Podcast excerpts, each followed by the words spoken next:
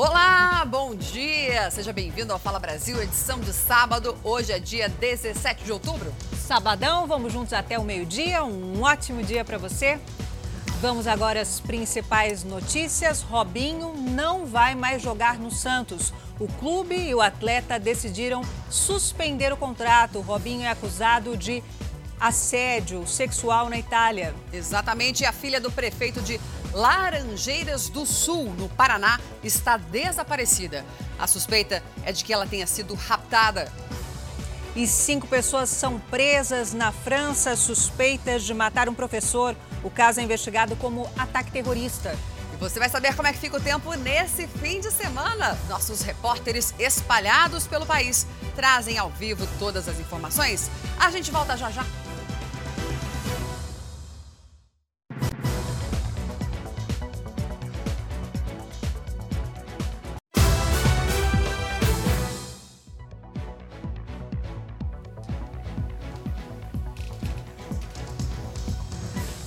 Fala Brasil, edição de sábado, está de volta. Agora são 7 horas e 44 minutos.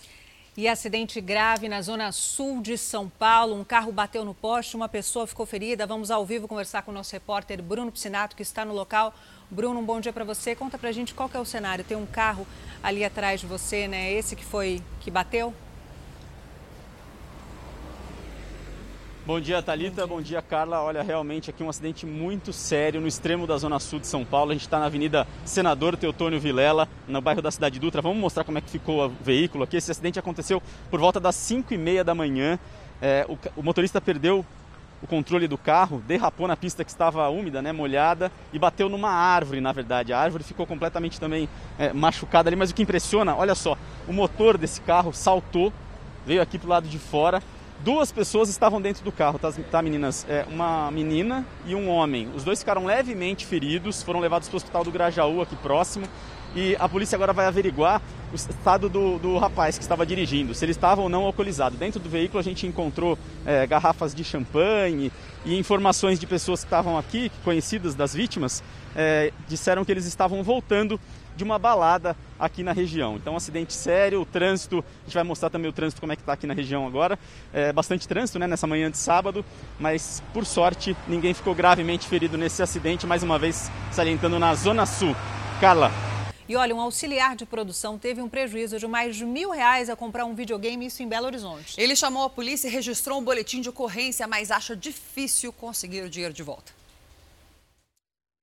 Joilson conta que encontrou o videogame que queria em um site de vendas. O preço era bom e ele decidiu fazer contato. O auxiliar de produção gostou do aparelho e imediatamente fez uma transferência no valor de R$ 1.350. Mas, do outro lado da linha, o suposto dono do videogame disse que precisava de mais tempo para confirmar o crédito do valor. Ele alegou o seguinte: Joilson, a minha conta excedeu o limite de depósito. Quando acontece isso, faz um estorno para sua conta novamente. Isso demora de 24 a 48 horas. Tem como você me esperar esse estorno para ver se esse estorno cai na sua conta para a gente resolver?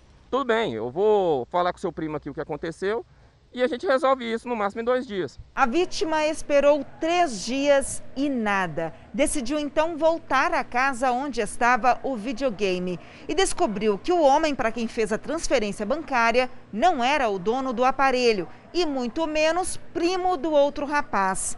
Joilson chamou a polícia militar e registrou um boletim de ocorrência. O tal golpista também teria encontrado o aparelho no site e viu no anúncio uma boa oportunidade para fazer algumas vítimas. Ele falou assim: mas primo, Joilson? Ele não é meu primo, não. O negócio é o seguinte: eu anunciei esse videogame e o Lucas entrou em contato comigo. Virou para mim e falou assim: ó, eu consigo valorar mais esse videogame para você. Posso vender? Eu falei com ele: pode. Mandei o número da conta da minha irmã para ele e deixei ele responsável da venda. Ele conta que no mesmo dia outras duas pessoas tiveram o mesmo prejuízo. Este advogado dá dicas de quais cuidados precisam ser tomados para evitar ser vítima de um golpe. O que eu sempre recomendo nesses casos é que as vítimas desconfiem sempre e verifiquem a avaliação, não só é, do site de vendas, mas no, no próprio site de vendas, avaliações sobre o vendedor. Daqui a pouquinho, aqui no Fala Brasil, uma reportagem sobre o aumento no número de tratamentos psiquiátricos durante os últimos cinco meses. Não perca! A Polícia Federal investiga anúncios de venda de armas pela internet. A prática é ilegal e pode levar à prisão, tanto para quem vende quanto para quem compra. As fotos das armas de calibres diversos e até de munições foram expostas nas redes sociais e anunciadas com preço. As ofertas também foram encaminhadas para grupos de compra e venda. O que chama a atenção é que logo depois das postagens, pessoas comentam sobre o desejo de comprar o armamento. A Polícia Federal faz o alerta: esse tipo de transação é crime configura o comércio ilegal de arma de fogo. Só quem pode fazer isso são as lojas especializadas e elas não podem nem estar enviando esta arma pelo correio ou para outro local. A pessoa que compra uma arma dessa num site especializado só pode pegar ela fisicamente e depois que a Polícia Federal expedir o respectivo registro. Então, as penas para esse tipo de crime, comércio de arma de fogo na internet, sem ser por loja credenciada e autorizada, é até oito anos de reclusão. As armas que costumam ser vendidas assim nesse mercado ilegal são frutos de crimes ou para serem usadas em ações de bandidos. Independentemente do vendedor ter ou não porte de arma, esse tipo de comércio ilegal não deve ser feito. Existem lojas especializadas, clubes de tiros que podem fazer a compra do armamento. Por outro lado, o cidadão que quer se tornar apto a ter a posse de arma deve procurar a Polícia Federal e seguir uma série de pré-requisitos. Mesmo assim, depois, para comprar uma arma, também há vários critérios. Nada pode ser feito sem registro. Quem compra uma arma dessa, quando vai legalizar, ela está cheia de problemas, principalmente pode, pode ter registro de roubo, de furto ou de cometimento de crime e a pessoa pode ser responsabilizada. A polícia procura pelo homem suspeito de matar a ex-namorada de 18 anos e a ex-sogra de 38 em São Paulo. O crime aconteceu durante a comemoração do aniversário da jovem. O rapaz fugiu, levando a filha de apenas dois anos. Foi a segunda vez que a mãe de Luiz Felipe Correia prestou depoimento na delegacia. Ela foi acompanhada de advogados e teria dito que não teve contato com o filho e não sabe onde ele está. Durante a semana, a polícia esteve no prédio onde a irmã e o cunhado de Luiz Felipe moram. Depois de matar a ex-namorada e a ex-sogra, na última segunda-feira, ele foi até o edifício deixar o carro usado na fuga. O veículo estava na garagem, debaixo de uma lona. O cunhado dele também prestou depoimento na delegacia. Ele teria guardado o carro a pedido do criminoso. O pai de Luiz Felipe também foi ouvido nessa semana. A polícia investiga se alguém estaria ajudando Luiz Felipe a se esconder. As últimas buscas foram feitas na cidade de Jundiaí, no interior do estado de São Paulo, já que o homem teria parentes no local. Neste sábado, a polícia vai fazer novas diligências. Natália Saldanha, de 18 anos, e a mãe, Priscila Rodrigues, de 38, foram mortas a golpes de faca. Natália comemorava o aniversário com amigos e parentes em casa quando o ex-namorado chegou. Depois de uma discussão, Luiz Felipe atacou a jovem e em seguida a mãe dela.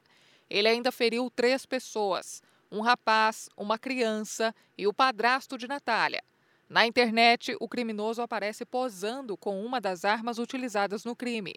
Ele era colecionador de facas. A família já vinha sendo ameaçada por Luiz Felipe, que não aceitava o fim do relacionamento com Natália. Ele não aceitava a separação. Né? Então ele já ele ameaçou e jurou eles, né? E acabou acontecendo. O tio de Natália acredita que o rapaz premeditou o crime em detalhes. Ele não pensou nem na, na, na, na família dele, nem na própria avó, ele não pensou na criança, no filho dele, porque a, a filha dele um, um dia vai perguntar pela mãe, pela avó, e ele vai falar o quê? Ele não pensou em ninguém, ele não pensou em nada. Vamos nessa. O Los Angeles Lakers, time do incrível LeBron James, cara, joga muito. Demais. Mas muito. Venceu a temporada 2020 da NBA com um título histórico. A principal liga de basquete do planeta precisou se adaptar, né, Thalita, agora durante a pandemia, com algumas plateias virtuais, ginásios incríveis dentro do complexo Disney. Quatro jogadores brasileiros viram tudo isso bem de pertinho e a Milena Ciribelli conversou com um deles, viu?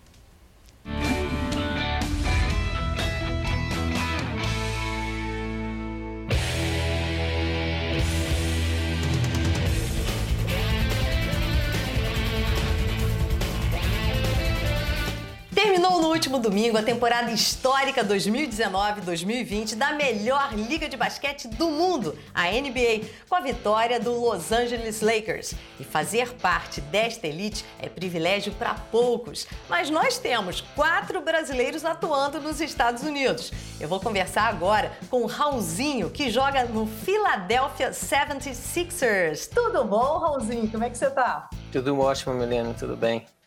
Como é que é fazer parte desse universo do basquete americano? É um sonho, né? É um sonho que, que eu consegui realizar e aproveito cada minuto, cada segundo, né? Estando dentro de quadra contra os melhores jogadores do mundo. Esse foi um ano atípico no mundo, não foi diferente para o esporte. Com a pandemia, o basquete americano se reinventou, criou é, uma bolha para proteger os jogadores e viabilizar os jogos. Essa bolha foi eficaz? Explica pra gente como é que rolou tudo. Foi. É, acho que comparando né, com, as, com a experiência que os outros esportes americanos é, tiveram, o beisebol e o futebol americano principalmente, né, que eles voltaram à temporada normal, é, com menos fãs, mas tiveram muitos casos positivos, jogos que tiveram que ser adiados, jogadores que não puderam jogar jogos pelo, por, por serem diagnosticados com, com coronavírus, né? E o basquete, o único esporte que fez diferente, né, que criou essa bolha. A gente era testado todo dia. A maioria dos jogadores que estavam lá gostaram de, de, de se sentirem seguro, é, tiveram apoio, né? Até o momento puderam trazer família para dentro da bolha, que ajudou os jogadores a sentirem mais em casa, não sentirem tanta falta do mundo normal. É, não foi fácil, né? Teve paralisação, protesto dos atletas contra o racismo, outras questões sociais que aconteceram né, nesse período. Como é que foi a repercussão disso tudo? Não, desde antes de começar a bolha, já tinha esse. Os, os atletas queriam é, usar né, essa plataforma para lutar pelo que eles querem, né? A maioria dos jogadores da NBA são negros, então eles se sentiam parte desse movimento. Então é, é, eles não se sentiam confortável voltando a jogar basquete e esquecer de todos os outros problemas que estavam acontecendo fora da bolha, né? Eu acho que foi acho que foi bem legal, né? Ter essa união dos jogadores, acho que foi, foi diferente, mas foi bom. Os Lakers venceram o sexto jogo da série final. Um dos grandes nomes dessa vitória foi o LeBron James, que já está sendo comparado a Michael Jordan. Os fãs concordam? É difícil comparar é um jogador de uma época diferente. O Jordan acho que mudou né, o basquete com não só dentro da quadra, mas com o estilo dele fora da quadra, com a personalidade dele. É, é, então, assim, é difícil comparar os dois, mas com certeza o LeBron é um dos, dos melhores jogadores da história né, do, do basquete. Você participou então de duas Olimpíadas, Londres e Rio. Quais as chances de ir para Tóquio? Eu quero ajudar o Brasil a conseguir classificar, né? Que o Brasil ainda não está classificado no basquete e disputar a, a Olimpíadas é, no Japão, né? Eu quero, é o meu desejo, né? E espero que, que tudo corra bem até lá para eu poder, eu poder participar com a, com a seleção. Então, muito sucesso para você, tudo de bom. A gente vai ficar na torcida aqui de te assistir nos Jogos Olímpicos de Tóquio. Obrigado, Bilena.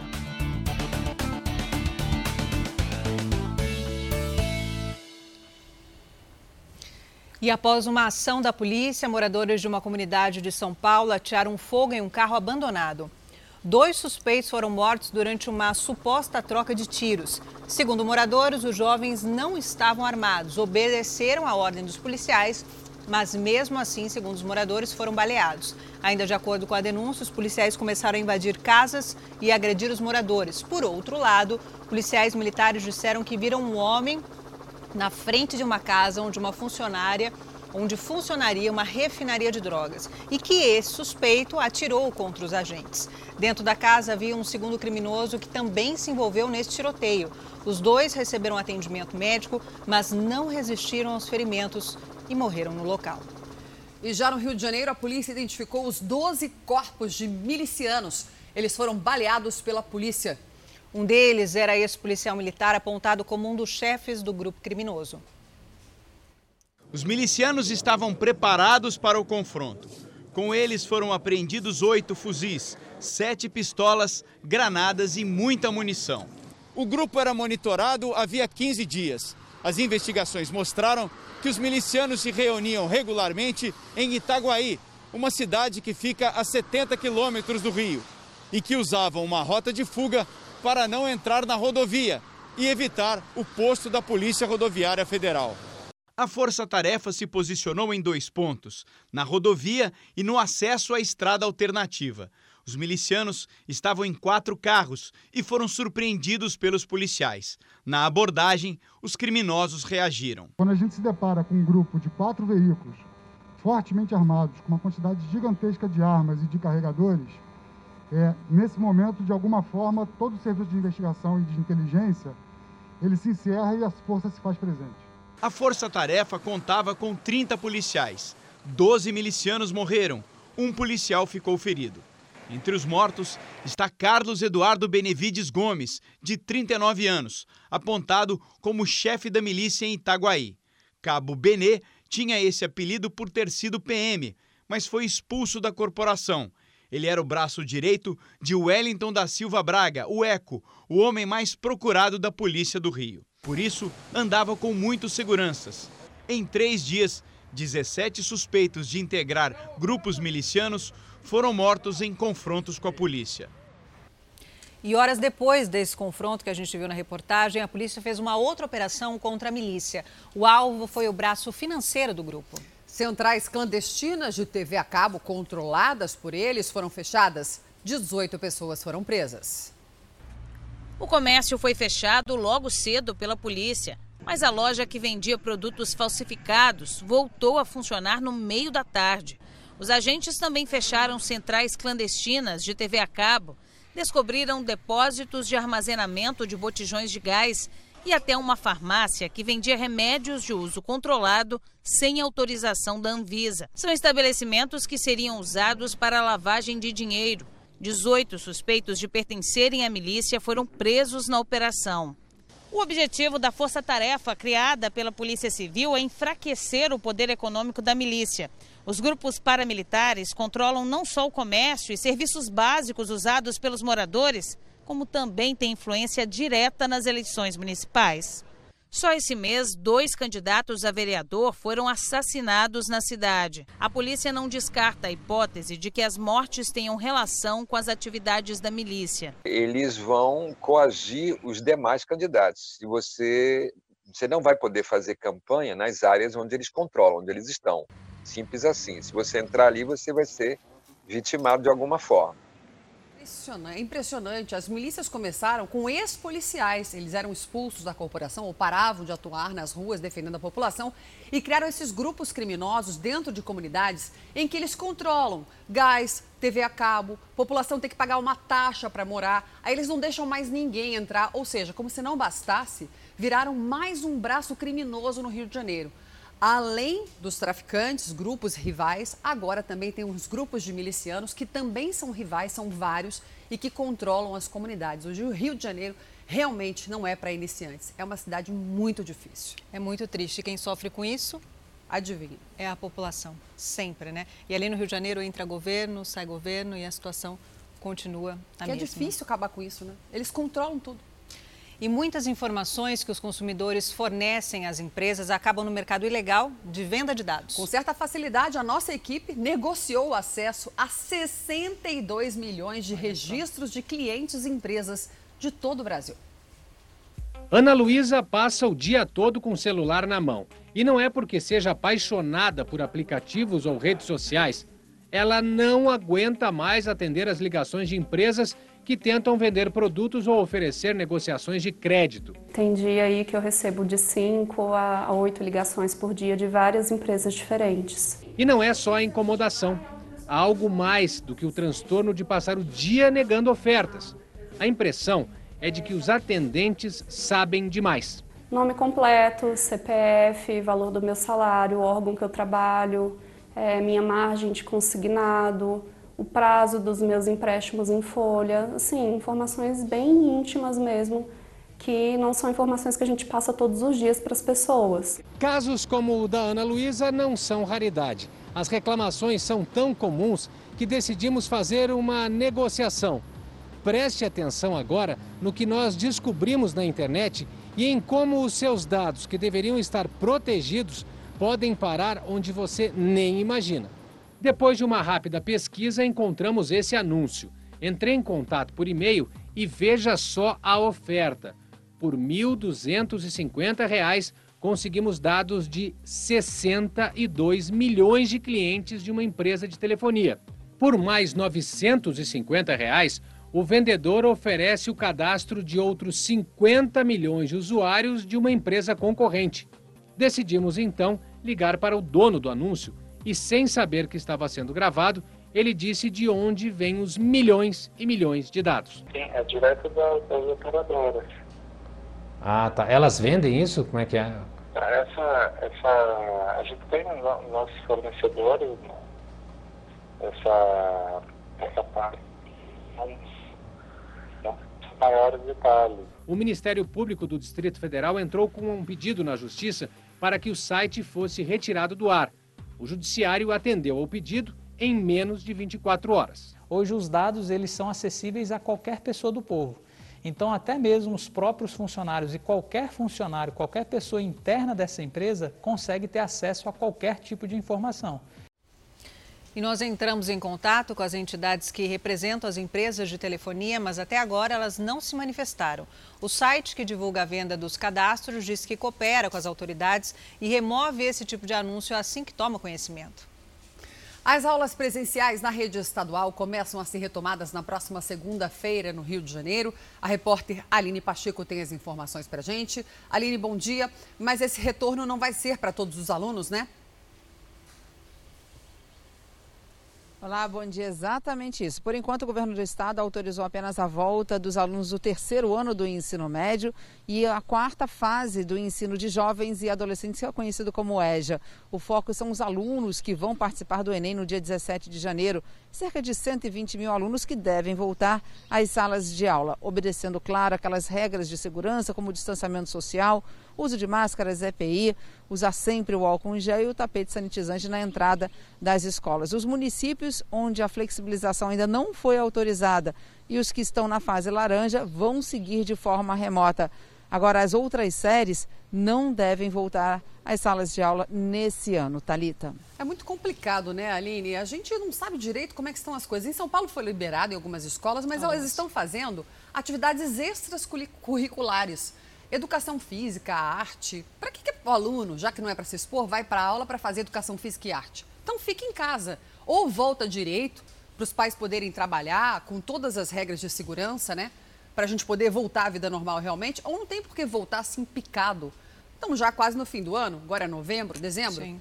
Não tem mais o que estudar, concorda? E para que voltar assim, só para ter arte na escola? Lembrando que essa decisão é de cada cidade, né? Então, cada prefeito decide o que, que, vai acontecer. Então, por exemplo, a gente vai dar ainda aqui na edição de hoje que em São Caetano não vai retomar é nenhum tipo de aula, e nem ensino fundamental, nem ensino médio, não vai ter aula esse ano. Então, é uma decisão do prefeito de é. cada cidade. Mas que é confuso, é confuso. E principalmente para a cabeça das crianças, né? O que a gente espera é que ano que vem retome, pelo amor de Deus, para a gente voltar um pouco à normalidade. E o principal, para não atrapalhar a educação dessas crianças, né?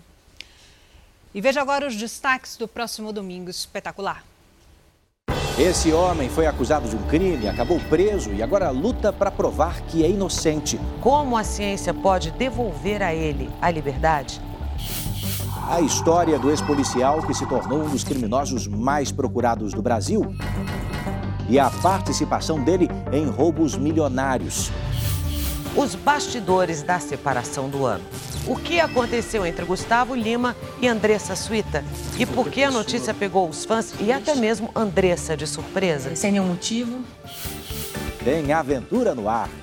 Um salto com mais de 40 paraquedistas. Um desafio a quase 5 mil metros de altura. E aí, será que eles conseguiram? Por onde anda Davi Pinheiro? Somebody love, eis-me aqui, digníssimo. O ator revela a luta que teve contra uma doença que o deixou entre a vida e a morte. E como ele está hoje, aos 70 anos. É no Domingo Espetacular. Depois da Hora do Faro. Até lá.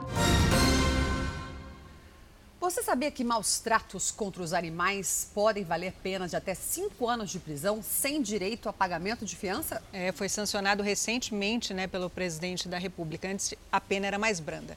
E ter animais em casa requer muita atenção por diversos detalhes. Hoje no SOS Pet nós recebemos uma denúncia de maus tratos contra um filhote da raça Pitbull. E o Julinho Casares foi conferir essa história.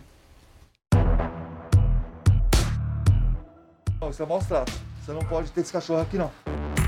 A situação dela na pedra, dela nos carros. É, eu falei pra ele, como ela de repouso, se ela quiser descansar... Não tem condições. Você vai pra delegacia, você vai responder por maus tratos, prisão.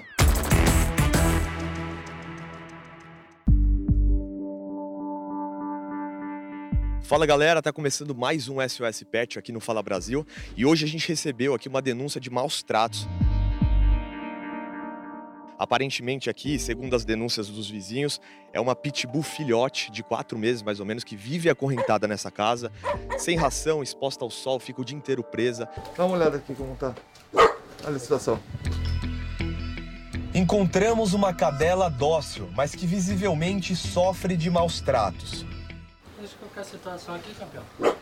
Fala A pra mim situação é é a situação. correitado na terra, comendo o resto de comida. Você acha que isso é vida pra ele, cara? Ela, ela tem carteira de vacinação ou não? Senhora, não vacinou? Nada? Nenhuma? É negócio de arroz aí, beleza, tava dando até então, tava dando a ração. Só que acabou, não tive como comprar no momento, joguei um arroz ali. Entendeu? Até então, se você for ver, ó, se você falar pra mim que essa cachorra tá maltratada, velho, Ela não desenvolveu, ela tá acorrentada, ela tinha que estar maior, pela, pela idade que você passou, você não tem carteira de vacinação, ela não tem aonde deitar, é, pedra, caco, um monte de coisa. Cara, isso aqui é desumano. Convencido pela polícia de que o animal vivia em más condições, o dono da pitbull concordou em doar a cadelinha. Caso contrário, ele poderia até ser preso por maus tratos, um crime inafiançável com pena prevista de 2 a 5 anos de prisão. Agora ela vai ser castrada, vacinada, bem cuidada, você pode ter certeza disso. Bom, gente, pegamos, maus tratos, a lei não brinca mais. Então quem tirou um cachorro agora, por favor, tenha muita consciência, porque não dá pra ficar brincando com uma vida, não. Chegamos aqui na clínica veterinária. Vem, princesinha. A cachorrinha filhote de pitbull já tá aqui toda boazinha. Foi resgatada, agora vai passar por uma avaliação com a médica veterinária. Como esperado, ela estava abaixo do peso para a idade dela. Quase 9,500. 9,500. É, ela poderia estar com uns 3, 4 quilos a mais, para a idade dela. Tinha marcas nas orelhas por conta da exposição a moscas e carrapatos. Isso daqui é porque ela vivia acorrentada, como vocês viram, né?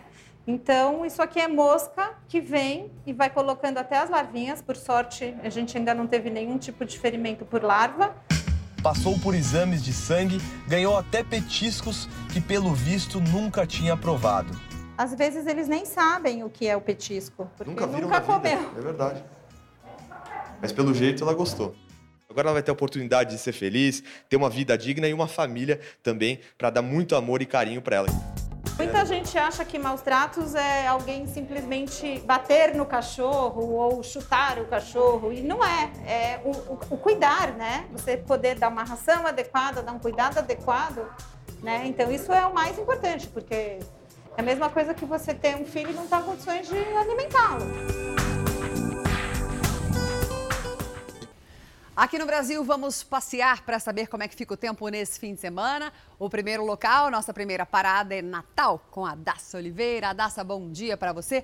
Aonde você está aqui? Lugar mais bonito, olha. Tem ponte atrás, praia vazia. E qual a previsão, por favor? Olá, muito bom dia, Carla. Bom dia a todos que nos acompanham. Eu falo diretamente aqui da Praia de Areia Preta, na capital Potiguar. E aqui, manhã de sol, mas com possibilidade de chuva, à tarde com poucas nuvens e à noite com nebulosidade. A mínima fica de 22 graus e a máxima de 30 graus. Amanhã, no domingo, o tempo não muda, mas a mínima vai ser de 23 e a máxima de de 30, e- de 30 graus, desculpa. Já no, no interior do estado, que está muito mais quente por lá, já, as temperaturas estão chegando a mais ou menos 39 graus, que para a gente já é muito, muito, muito calor. Isso está acontecendo devido à baixa umidade registrada aqui no nosso estado nesses últimos dias. Então é isso, Carla. Manhã de muito sol aqui. Eu vou aproveitar daqui a pouco. Bom dia a todos que nos acompanham. Volto com você. A Daça, como é o nome da praia? Areia Preta? Mas a areia não é preta, não. E pede pro cinegrafista Areia mostrar preta. a parte dos, dos prédios, porque o prédio é quase na, na areia, né, menina? Mostra pra gente, por favor. Exatamente. Vou pedir agora para o meu cinegrafista, Sandro Fernandes, mostrar um pouquinho aqui da nossa paisagem do outro lado, que são justamente os prédios. Eu estava até comentando antes de entrar aqui no link que deve ser muito bom acordar com essa vista, ficar aqui na rede, olhando toda a praia, né? O nascer do sol também deve ser incrível aqui. Bom, oportunidade que poucos têm, mas também essa praia aqui linda. Convido você, Carla, a vir visitar aqui a nossa capital Potiguar quando puder, né? Quando a poeira baixar, as coisas melhorarem. Vem aqui para Natal. Vontade aqui não falta. Agora, a areia não é preta, o prédio está quase caindo na areia e parece que já está permitido para algumas pessoas aí tomar um solzinho, né? Porque tem gente ali, ó, do lado das pedras tomando sol. Já está permitido? É. Já. O banho de praia está permitido, mas a única coisa que as pessoas não estão cumprindo como deveria era justamente, é justamente o uso da máscara, né? Quem está tomando banho de sol precisa estar usando a máscara, mas infelizmente algumas pessoas não cumprem essa medida que saiu no decreto da governadora Fátima Bezerra. Obrigada, Daça. Ai, que delícia, hein? Queria estar tomando um solzinho agora. Vamos para Salvador? Maíra Portela, bom dia. Onde você está e qual a previsão, querida? Por favor.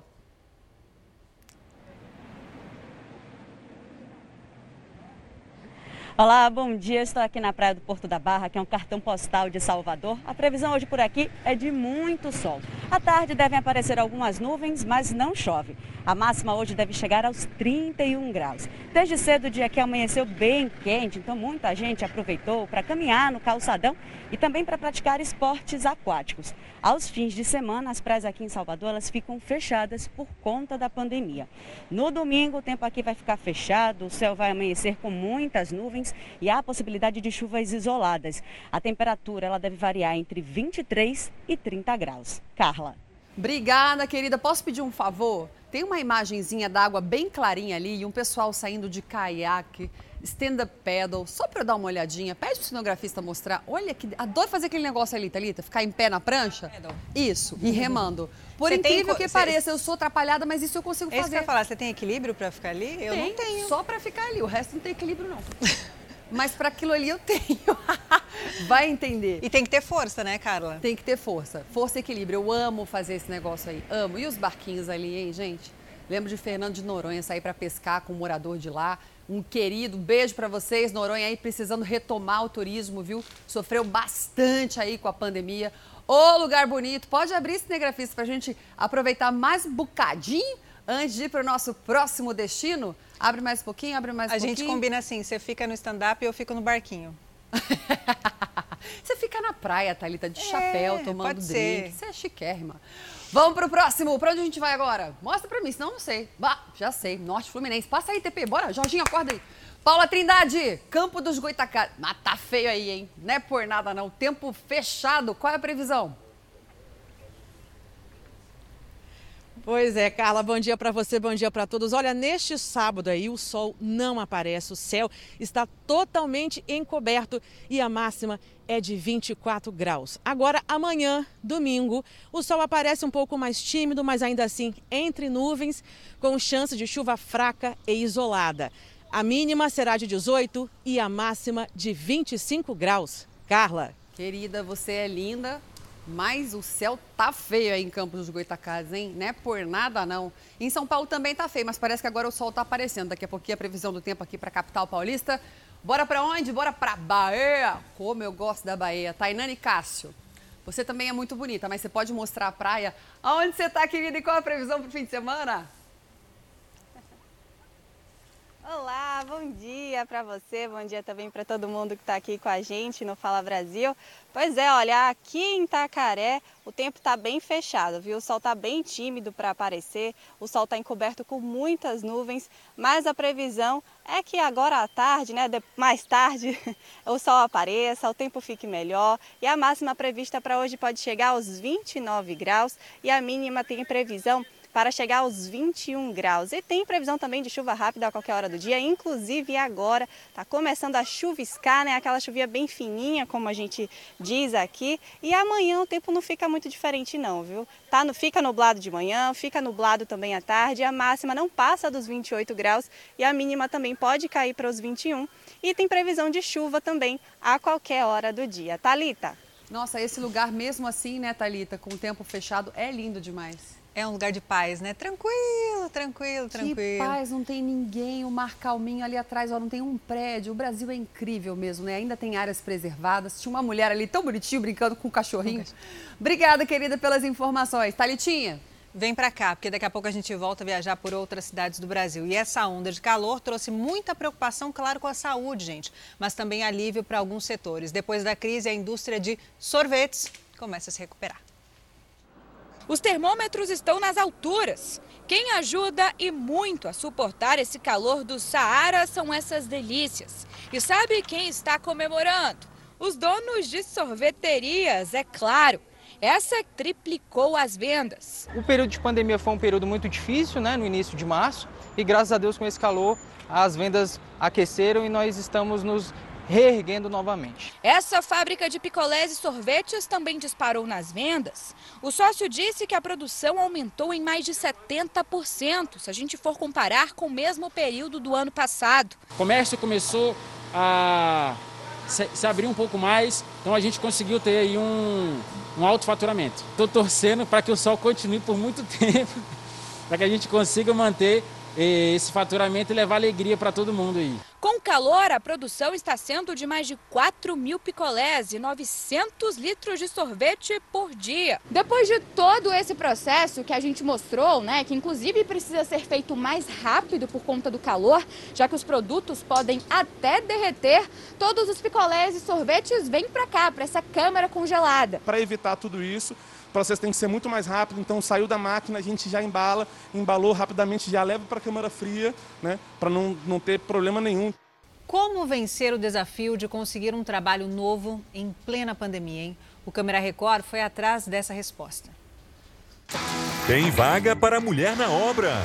Esse ano, então, foi o melhor ano que eu tive na minha vida. Tem vaga para quem foi demitido no dia do aniversário. Seja grato aí por tudo que você tem em mãos hoje aí. O resto a gente corre atrás.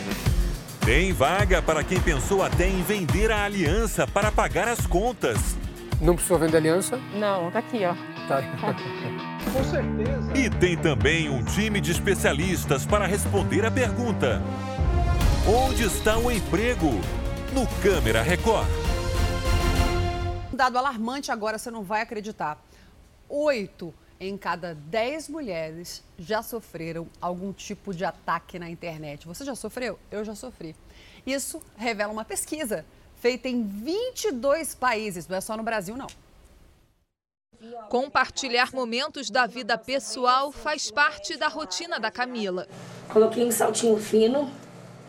Esse crochê aqui, que ele é bem bonitinho, ó. Com 270 mil seguidores em uma rede social, esta carioca transformou o hobby em fonte de renda. Mas a rotina de influenciadora digital esconde uma realidade: o assédio virtual. Infelizmente, as pessoas ela usam da internet como se fosse uma armadura para poder despejar o ódio que ela tem dentro de si. Camila adoeceu. Há dois anos, passou a tomar remédios de uso controlado. O assédio online é mais comum do que se imagina. Uma pesquisa realizada por uma ONG apontou que 8 a cada 10 mulheres entre 15 e 25 anos foram vítimas deste tipo de crime. O estudo ouviu 14 mil pessoas do sexo feminino em 22 países. Os pesquisadores concluíram que as jovens que usam mídias sociais em países de alta ou baixa renda estão cotidianamente sujeitas a receber fotos pornográficas ou sofrer perseguição online, além de outras formas de abuso. A violência online fez com que quase uma em cinco das meninas assediadas no mundo parassem ou reduzissem o uso da plataforma onde a violência ocorria. 12% das entrevistadas preferiram mudar a forma de se expressar. Entre as 500 brasileiras que responderam o questionário, a maioria afirmou que o ataque mais comum foi a linguagem abusiva. Exponha a pessoa, faça aquele post expondo, peça para os seus amigos denunciarem a conta, denunciarem o perfil, porque assim a pessoa vai ter mais trabalho, né? Não fique, não fique em silêncio, vá atrás, busque.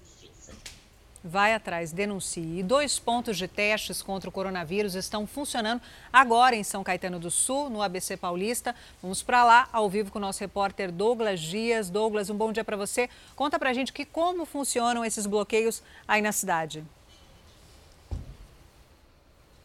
Bom dia, Talita. Bom, esses bloqueios funcionam da seguinte maneira. A gente vai mostrar para vocês aqui, ó. Eles escolhem um ponto aqui da cidade e vão selecionando aleatoriamente alguns veículos. Esses veículos passam pelo bloqueio e aí quem está dentro do carro vai ter a temperatura medida. Se a temperatura acusar algum tipo de febre, subfebre, né, alguma temperatura alterada, o que, que acontece? Esse motorista encosta um pouquinho e aí sim é colhido ali uma, um pouquinho de sangue para fazer este teste rápido. Então, esses carros são aleatórios, né? Não adianta as pessoas saírem de casa e dizerem o seguinte: ó, vamos lá fazer o teste. Não é assim que funciona. Isso é aleatório até para a gente ter uma, uma amostragem aí bem diversificada é, do, dessas pessoas que estão fazendo o teste. Inclusive, quem passa por aqui também são os ônibus, né? Alguns ônibus são selecionados, eles entram aqui e aí os passageiros têm a, me, a febre medida, o próprio motorista. Se alguém tem um pouquinho ali de temperatura alterada, também tem que fazer o teste. É um teste rápido, ele sai aí em torno de 10 minutos. Se for confirmado a infecção, se for confirmada a infecção pelo coronavírus, a pessoa é encaminhada para uma unidade de saúde e aí sim vai receber atendimento, fazer outros tipos de testes, né? Aquele teste que colhe material ali da garganta, do nariz, para ficar tudo certinho, receber orientação e ser notificado.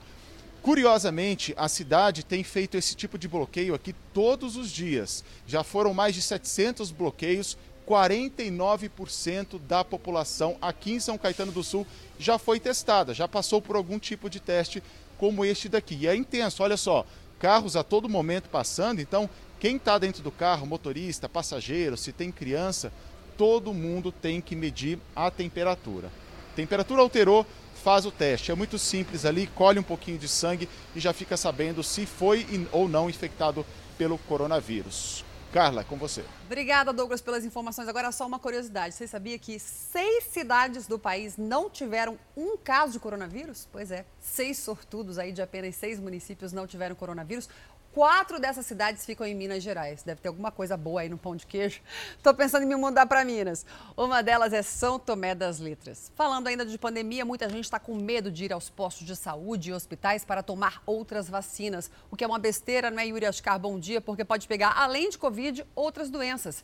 E hoje é um dia especial, né, para tentar vacinar principalmente as crianças. Qual é a vacina que os papais têm que correr hoje para dar e qual a idade, por favor, Yuri? Saudade de você, Yuri. Bom dia. Bom dia, Carla. Bom dia a todos. Hoje é o dia D da mobilização nacional de multivacinação para crianças e adolescentes com menos de 15 anos. Há dois anos, as coberturas não atingem as metas do calendário infantil. Das 15 vacinas, em metade, a meta não é alcançada desde 2015, incluindo a segunda dose da tríplice viral e a vacina contra a poliomielite.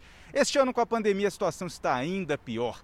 Até o início do mês, por exemplo, a taxa de imunização da BCG chegou a 63% e a meta é 90%. A maior cobertura é a da vacina pneumocócica, com 72%, mas ano passado ela atingiu 88%. A campanha de vacinação vai até o próximo dia 30 e, além de atualizar a carteira de vacinação dos menores de 15 anos, a ideia é conscientizar a população sobre a importância da vacinação contra sarampo, febre amarela, rubéola, hepatites A e B e poliomielite. Talita. Yuri, deixa eu te chamar mais um pouquinho de novo, só para reforçar aqui a informação. Claro. Então é até 5 anos de idade hoje para várias doenças, é isso? E eu queria fazer um, um alerta, gente. Eu tinha um tio querido que infelizmente faleceu de câncer ano passado, mas ele viveu a vida inteira sem conseguir andar porque não tomou vacina da polio, tinha uma perna menor que a outra, que dificou muito a mobilidade dele. Era uma pessoa incrível, meu saudoso tio. Então, mamães, papais, polio é uma doença muito grave, viu? Pode afetar a vida da sua criança por toda a vida, corre para o posto de saúde. Então, quais são as vacinas e até 5 anos, né, Yuri? Repete aí para a gente reforçar para os papais. Carla, reforçando, todas as 15 vacinas do Todas. calendário infantil, inclusive os adolescentes com menores, eh, os adolescentes com menos de 15 anos. Então, quem tem até 14 anos completos deve ir hoje, pai, mãe ou responsável, levar até o posto de saúde mais próximo para atualizar toda a carteira de vacinação, ver qual destas 15 vacinas está faltando, porque nos últimos anos não estamos conseguindo cumprir a meta, o que pode deixar em risco aquelas pessoas que, por exemplo, têm alergia à vacina e deixam de estar cobertas porque o restante da população não está imunizado. Perfeito, Thalita Yuri. Entendi perfeitamente. Então, quem tiver aí com a carteira de vacinação vazia, faltando, ó, igual essa daí, ó, vamos lá carimbar, vamos lá tomar a, a, o adesivinho, né, Thalita? Você tem um filho pequeno, tá tudo certinho com a caderneta dele, né? Tudo, eu fico monitorando. Na verdade, Carla... É importante demais, su né? Surgiu a Covid-19 e as pessoas esqueceram que existem outras doenças. Tem que seguir o calendário de vacinação, tem que seguir tratamentos de câncer, continuar no hospital. É uma doença que surgiu, mas infelizmente não anulou as outras não. Obrigada, Yuri, pelas informações. E era para ser uma prisão domiciliar por um processo de pensão alimentícia. Mas um erro de interpretação no mandado levou um taxista para a cadeia. Foram dois dias que o Felipe jamais vai esquecer. A gente já entra imaginando um monte de coisa, já entra abalado, chega lá, fica trancado, não se imagina nunca trancado. O taxista é separado e tem uma filha de quatro anos. Ele garante que paga a pensão em dia mas o valor era questionado pela ex-mulher. A justiça determinou então que Felipe pagasse R$ 2.834 de diferença. O taxista entrou com um pedido de parcelamento, que não foi aceito. Tinha um retroativo do ano passado que ficou em aberto porque a defensoria fez um recurso após o prazo. No dia das crianças, o Felipe saiu para passear com a filha. À noite, o taxista foi trabalhar. Acabou sendo parado em uma blitz e recebeu voz de prisão. Contra ele havia um mandado de prisão domiciliar, mas ele acabou sendo levado para a cadeia. O mandado judicial não deixa dúvidas. A prisão teria que ser cumprida em casa. Mas Felipe passou dois dias no presídio de Benfica, na zona norte do Rio, antes mesmo de ter sido comunicado oficialmente do mandado de prisão domiciliar. Para este advogado especializado em direito processual, houve um erro grave no cumprimento do mandado não interpretaram o mandado de forma correta. O mandado fala que é domiciliar, exclusivamente domiciliar. Então, por que levar ele para Benfica para fazer uma triagem? Desesperado, o irmão de Felipe correu atrás. Ele conseguiu juntar o dinheiro e fazer o depósito. Só então foi expedido o alvará de soltura. Tive um pouco de dificuldade e se eu não insistisse né, nos direitos dele e nos deveres da justiça, talvez eu não conseguiria tirar ele tão rápido. A gente sempre busca por justiça, né? mesmo sabendo que tudo é muito difícil, mas eu vou buscar meus direitos sim, que eu acho que ninguém deve passar por isso. E quando a gente começa a falar sobre esses erros, acho que é um, é um estupim para poder mudar alguma coisa. Carol Narizinho faz revelações sobre a Fazenda 12 na Hora do Faro. O programa também apresenta o terceiro episódio do reality musical Canta Comigo Tim e promete grandes performances dos jovens talentos. Neste domingo, no Hora do Faro. Eu não vou te superar hoje, tá? É, vai ser difícil superar esse show. Canta comigo, Tim. A gente vai invadir a fazenda, vamos fazer uma dinâmica que vai mexer com os ânimos dos peões. E Carol Narizinho, a eliminada da semana, vai soltar o verbo. Já dá para imaginar o que vai ser isso aqui, né? Hora do Faro. Polêmica no ar, reviravolta na contratação do atacante Robinho. Bruno Piscinato tem as informações para a gente, está em frente ao estádio do Pacaembu, em São Paulo. Bruno, depois da repercussão negativa, né, da acusação de estupro, enfim, na Itália, o jogador parece que não vai mais jogar no Santos, é isso? Explica todo o caso para quem está assistindo aí o Fala Brasil, por favor, que isso ainda vai dar pano para manga, né, Bruno? Bom dia. Bom dia, exatamente, é isso mesmo. Robinho não vai mais jogar no Santos e a gente vai dar um breve, né? Vamos, vamos falar sobre essa confusão toda, um breve histórico. Tudo começou em 2013, quando o Robinho jogava no Milan da Itália. Ele foi acusado de abuso sexual, ele e outros cinco amigos de abusarem de uma jovem de 23 anos na época. A investigação continuou e aí em 2017 saiu a condenação em primeira instância. Bom a gente falar isso, Robinho foi condenado a nove anos de prisão em primeira instância e ele recorreu, porque na, na justiça italiana tem até quatro instâncias que o Robinho pode recorrer. Então ele recorreu e pode responder em liberdade, exercendo a profissão dele. Foi isso que ele continuou depois de 2017. O Robinho estava jogando atualmente na Turquia, aí depois do coronavírus acabou o contrato dele lá, ele voltou para o Brasil e começaram essas conversas com a nova diretoria do Santos. O novo presidente Orlando Rolo teve a ideia de marketing de trazer um antigo craque, um, antigo, um cara que tem identificação com a camisa Santista, já que o Robinho começou no Santos. E aí começou toda a confusão. Voltou voltou à tona a história da condenação do Robinho por estupro, por abuso sexual,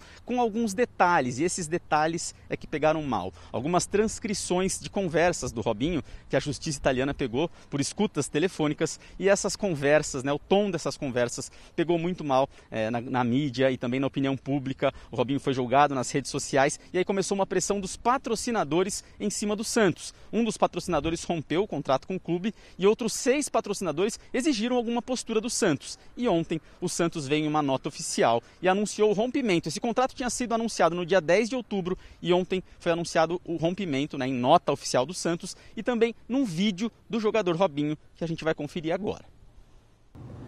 Galera, aqui é o Robinho. Claro que com muita tristeza no coração venho falar para vocês que é, tomei a decisão junto com o presidente de ter a suspensão do meu contrato nesse momento conturbado da minha vida.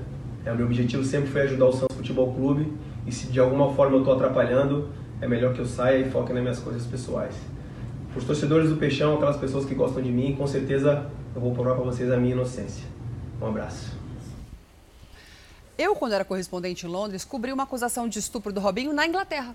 Eu fui para Leeds como correspondente, cheguei lá em frente à boate, conversei com segurança e dessa acusação de estupro na Inglaterra, a menina tinha 18 anos. Ele foi liberado. Foi provado que não havia acontecido nada e a menina queria se promover às custas do jogador. Sempre que se envolve mulheres e jogadores, é um caso complicado, porque tem muitas que realmente usam isso como escalada social. Só que esse caso, né, Thalita, o tom da conversa que pesou, né? que ali entornou o caldo, não é isso? Exatamente. Na verdade, os patrocinadores sabiam da vinda do, do Robinho. É a quarta vez que ele vem jogar no Santos Futebol Clube. Até aí estava tudo certo, como o Bruno disse, era uma jogada grande de marketing, já que o Robinho é um ídolo do Santos, assim como Pelé, Diego, Neymar. Só que vazou essa conversa do processo na Itália, que ele foi acusado e condenado em primeira instância a nove anos. E essas conversas é que fizeram com que os patrocinadores pressionassem o Santos para romper esse contrato. Vamos seguir com esse assunto, Carla? Vamos conversar agora ao vivo com o colunista do portal R7, o Cosme Rimoli. Cosme, um bom dia para você. Conta para a gente o que você achou de toda a repercussão do caso e principalmente da decisão do Clube do Santos de romper esse contrato com o Robin, que foi anunciado no dia 10, depois de uma semana já não tem mais contrato. Bom dia, Thalita. Bom, Bom dia. dia, Carla. É, a matéria e a introdução que vocês deram é perfeita, foram perfeitas. É, o grande problema é, para o bem é que o futebol não aceita mais esse tipo de coisa. A Carla lembrou bem, ele já foi a, acusado de, de, ter estuprado uma mulher e é, foi, ficou provado que ela queria promoção. Mas agora não. Agora ele mesmo, com as escutas que a que a polícia italiana fez, ele mesmo se condenou. Então, o, o que chama a atenção é que as redes sociais, os patrocinadores, o mundo do futebol se voltaram contra o Robinho. Não, e, ele desistiu. Eu posso dar essa informação de bastidor. Ele foi até o clube e ontem ele falou: Olha, eu não resisto, não, não quero mais isso, porque foi muita pressão pela família, por tudo. Hum, a acusação é muito concreta, é muito concreta. A defesa vai tentar vai tentar é, resolver essa questão no dia 10 de dezembro. Tem, existe uma. vai apelar, mas na Itália quando se chega essa condenação de nove anos, ele foi condenado por nove anos. O futebol brasileiro não aceita isso, os grandes centros. A gente lembra que o Bruno está jogando no Acre, mas ele rodou por oito clubes até encontrar um que o aceitasse de volta. Mas a sociedade mudou. O Robinho pode ser um, ia ser um grande golpe de marketing. Ele é um jogador conhecido mundialmente, mas o Santos faz muito bem. O Santos respeita a sua história ao rejeitar um jogador que esteve, pelas palavras dele, envolvido num escândalo sexual. Ontem ele já deu, ele falando para amigos, a conversa vazou, ele já dizia que estava tranquilo, vai, vai, vai voltar a jogar futebol. Ele acho que ele não tem noção da realidade brasileira. O Brasil mudou, as mulheres mudaram, o, o, as mulheres têm uma participação muito efetiva no esporte e nós, comentaristas esportivos, nós temos a obrigação de rejeitar esse tipo de pessoa. Fosse Pelé, fosse Maradona, fosse Messi, não tem espaço para um homem que participa de uma violência sexual. O terror das conversas é repugnante, dói até o estômago. Agora, Cosme, como não poderia deixar de ser, como jornalista e, e como mulher, eu, eu acho que eu tenho o direito de falar. Todo mundo sabe também que existem mulheres que vendem o corpo e esse tipo de atitude entre jogadores de futebol, infelizmente, é comum é recorrente, né? Essa atitude de contratar mulheres de programa para essas orgias é uma coisa horrorosa. Eu li no livro da André Surak, Morri para Viver, que elas já iam para esses programas sabendo que iam uh, passar pela mão de vários homens e por isso até cobravam mais caro.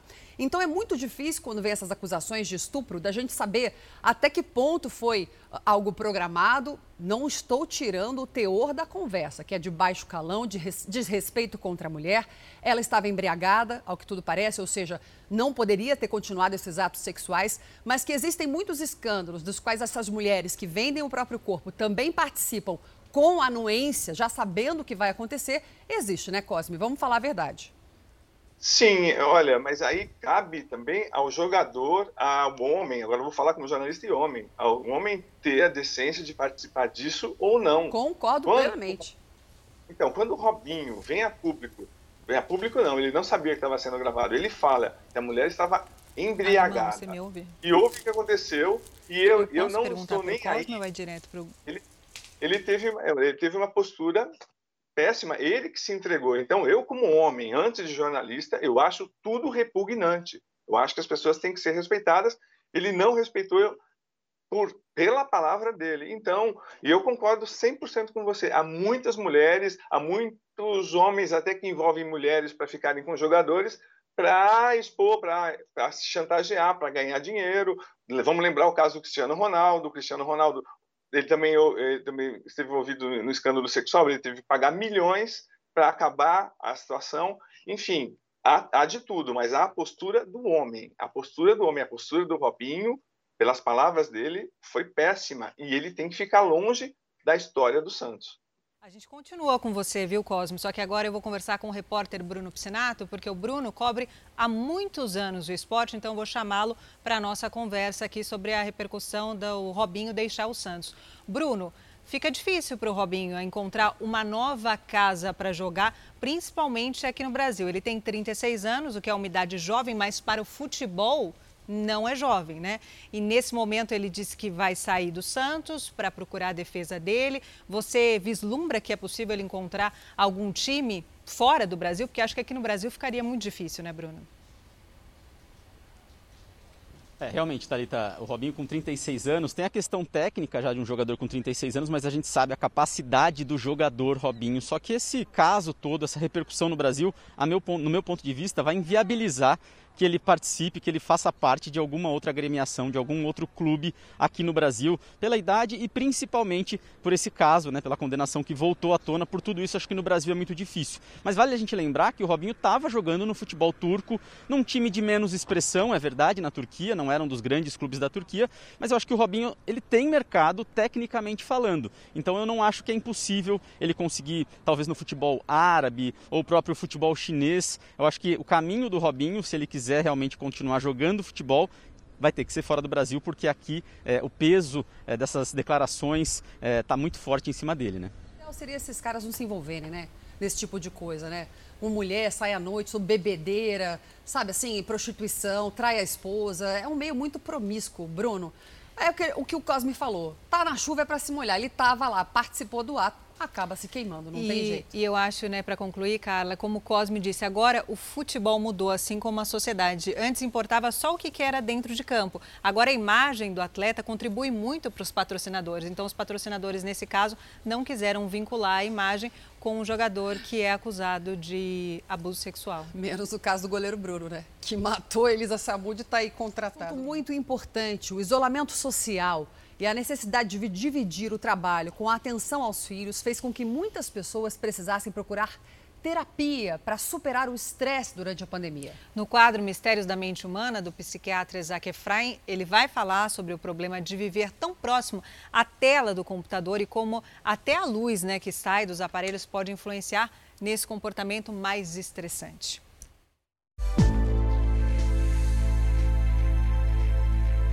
Depois de sete meses trabalhando de casa, o alívio. Maravilhoso. É muito bom sair de casa para poder trabalhar. É um peso que sai das costas, assim. Para a Priscila, o home office não foi uma experiência positiva. Com dois filhos pequenos e mais de três reuniões virtuais por dia, ela confessa que não deu conta do recado. Eu tenho dois filhos em fase de alfabetização Então não tem como, tem que ficar do lado. Mãe, pai, e a gente conseguiu. Acho que nós fizemos um bom trabalho. E quando o estresse começou a bater a porta, ela percebeu que estava na hora de pedir ajuda. Comecei a terapia para me ajudar nesse momento muito difícil. Foi ali que eu percebi que eu estava extremamente estressada, estafada e que do jeito que estava não dava para continuar, não dava. Foi aí quando eu comecei a terapia. História de muitas pessoas por aí. Nos últimos cinco meses, o número de atendimentos psiquiátricos no país cresceu 25% em relação ao mesmo período do ano passado. 60% dos psiquiatras perceberam aumento na prescrição de remédios de uso controlado e na indicação de tratamentos como a psicoterapia. Mais da metade das queixas está associada ao excesso de videoconferências. O psiquiatra Isaac Efraim explica que o uso constante de telas pode estimular de forma exagerada o cérebro humano, aumentando o cansaço e a irritabilidade. Tem uma peculiaridade nas videochamadas, é que o objeto a ser observado, ele não reflete luz, ele emite luz o celular, o notebook, eles emitem luz. Então a gente está em contato direto com objetos emissores de luz. E a luz emitida para o cérebro, ela tem uma característica de um excesso de estimulação de determinadas regiões do cérebro. E isso explica perfeitamente essa exaustão esse cansaço por conta desse tipo de comunicação. Outro motivo para a exaustão é que durante uma videochamada, muitas pessoas têm o hábito irresistível de se olhar o tempo inteiro. Esse hiperfoco, segundo especialistas, aumenta a autocrítica e o autocontrole, o que gera uma preocupação excessiva com a imagem que se está passando. O resultado? Mais desgaste mental e falta de concentração. Seria um fenômeno meio narcísico, né? É a fascinação que a gente tem pela nossa própria imagem. E sem sombra de dúvida, essa fascinação, esse foco exagerado sobre nós mesmos, sobre a imagem que a gente está emitindo, ela tem a capacidade de diminuir a nossa capacidade de foco de uma maneira geral. Foco e disciplina são características que a Kellen assume não ter conseguido manter durante os dois meses em home office. Uma das causas. Estou falando aqui com você, por exemplo, eu estou me olhando, estou vendo se está bom, se o cabelo está tudo certo. E, e, e esse é um dos motivos também, Maria, da gente perder a atenção na reunião comunicativa e agitada que só, ela não poderia estar mais feliz agora, que retornou às atividades no trabalho. Vida que segue, vamos trabalhar, vamos ter contato humano, vamos ver pessoas, falar com as pessoas, resolver os problemas rápidos. E deve ser enterrado amanhã o corpo da ginasta Ana Paula Schaeffer, ex-atleta da Seleção Brasileira de Ginástica Rítmica. Ana Paula morreu na casa onde morava com a família no Paraná. Segundo informações, Ana Paula Scheffer teve um infarto enquanto dormia. A mãe foi quem encontrou a ginasta desacordada. Eu achei que ela não estava levantando, ela sempre levantava um pouco tarde, mas já era quase meio-dia. E aí eu fui lá, bati na porta e não, respondeu. E eu fui, daí eu entrei, né? já estava, parece que aquilo é previsto, né? Pressentindo que estava né, acontecendo alguma coisa. A atleta começou na ginástica rítmica com 9 anos. Participou de várias competições a nível mundial pela seleção brasileira.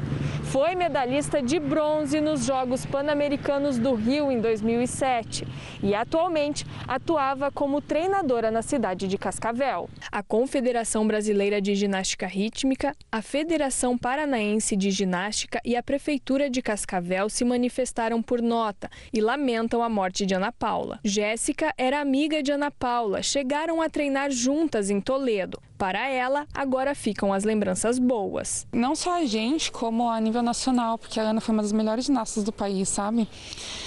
E uma das melhores técnicas também que o país tinha. Então, é uma perda para mim como amiga, para a família dela como filha e para todo mundo da área do esporte, eu acho.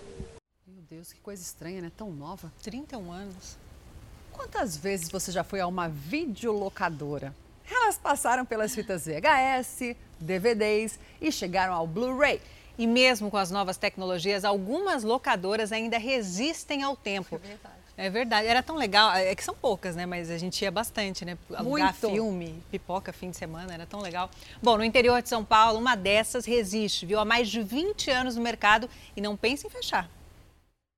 Você é do tempo que esperava ansiosamente o fim de semana para ir até uma videolocadora e escolher filmes para alugar?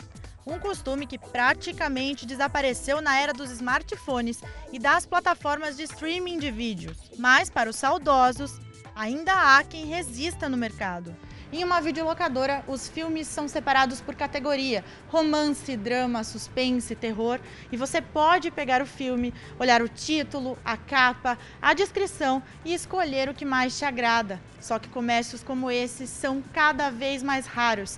Esta videolocadora em Bariri, há 21 anos no mercado, luta hoje para não fechar as portas. A Cristina lembra que em 1999, ano que comprou a locadora de vídeos, o movimento era grande e os filmes todos em fitas VHS. VHS tinha que rebobinar a fita, trazer a fita rebobinada e aí às vezes não trazia, a gente tinha que passar para outro cliente, ia conferir para ver se estava tudo em ordem, perdia tempo. Em 2001, com o lançamento dos DVDs, tudo começou a mudar. O DVD é mais prático, né? Aí você só pegava, olhava se estava em ordem, não estava arriscado, só que ele é uma mídia mais fraca, né? Que risca com mais facilidade. Depois, Blu-ray. Aí o Blu-ray também é uma, uma mídia de mais resolução, de alta definição, né? Então, mais sensível ainda. Então, a gente acabou ficando com duas opções, o DVD e o Blu-ray. No auge, a videolocadora da Cristina chegou a ter 10.800 filmes. Hoje, o estoque é de menos da metade. E não só o estoque, a procura também diminuiu muito. Se antes eram cerca de 800 filmes alugados por mês, hoje a média é de 150. E para quem gerencia o negócio, a emoção toma conta quando pergunto sobre o futuro. O que eu queria que acontecesse, na verdade, é que a locadora não terminasse, né? Que ela não acabasse, que eu tivesse ainda cliente para continuar por um bom tempo.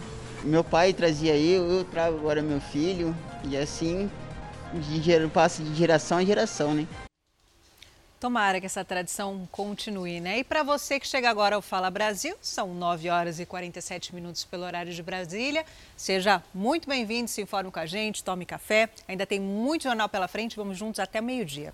E após sete meses fechado, hoje será o primeiro final de semana que o Zoológico de Goiânia volta a receber o público. Então vamos para lá, ao vivo, conversar com a nossa repórter, a Manuela Queiroz. Manu, um bom dia para você. Como que está a movimentação? Muita gente por aí? Oi, Thalita, muito bom dia para você. Bom dia a todos que nos acompanham. Tem sim, viu? Para você ter uma ideia, não são nem 10 horas da manhã e por aqui hoje já entraram ou passaram pelo menos, pelo menos, perdão, 800 pessoas. Aqui agora tá até tranquilo, mas é, uma, é um espaço muito grande que a gente tem aqui, né, Talita? Muitos bichos para serem visitados e nós estamos, a gente consegue ver, Jotinha, mostra para mim por gentileza, muita gente lá na frente, famílias, criançada, né? Criançada é o principal público aqui do zoológico. Todo mundo traz aqui as crianças neste primeiro fim de semana de reabertura depois de sete meses com as portas fechadas. A expectativa, Talita, Carla, é de 4 mil pessoas, que 4 mil pessoas passem por aqui durante todo o fim de semana. Só destacando que há um limite de 2 mil pessoas por dia. Então, a gente quer até avisar, inclusive, o público que chegou em 2 mil pessoas vai ter que fechar as portas por causa né, da, da pandemia de todos os cuidados. E aqui nós estamos, estou chegando aqui perto, olha ali, esse bonitão. É o Robinho, o urso Robinho. Tá lá fazendo pose para vocês, hein, meninos? De 17 anos que está aqui nesse espaço de mais ou menos 700 metros quadrados, um espaço lindo, lindo, cheio de verde, com essa piscina ali de cerca de 900 litros, que 9 mil litros, perdão, para o Robinho se refrescar, porque o nosso calorão aqui é terrível, viu? Hoje o tempo está meio fechado, mas continua abafado e continua muito calor. E tem um detalhe também, meninas, que é o seguinte: lá no fundo da casinha do Robinho tem um ar-condicionado, gente, de 40 mil BTUs para poder refrescar o Robinho desse calor. Quem vai contar para a gente aqui um pouquinho dessa de como que é o tratamento do Robinho e da expectativa da reabertura do zoológico é o Rafael Cupertino, que é o supervisor do zoológico de Goiânia. Rafael, bom dia. O Robinho, sem dúvida, a principal atração aqui, né, do parque. É, o Robinho virou estrela do zoológico, né? Carinho já muito grande com ele, como você disse. Nasceu aqui no zoológico, tem 17 anos.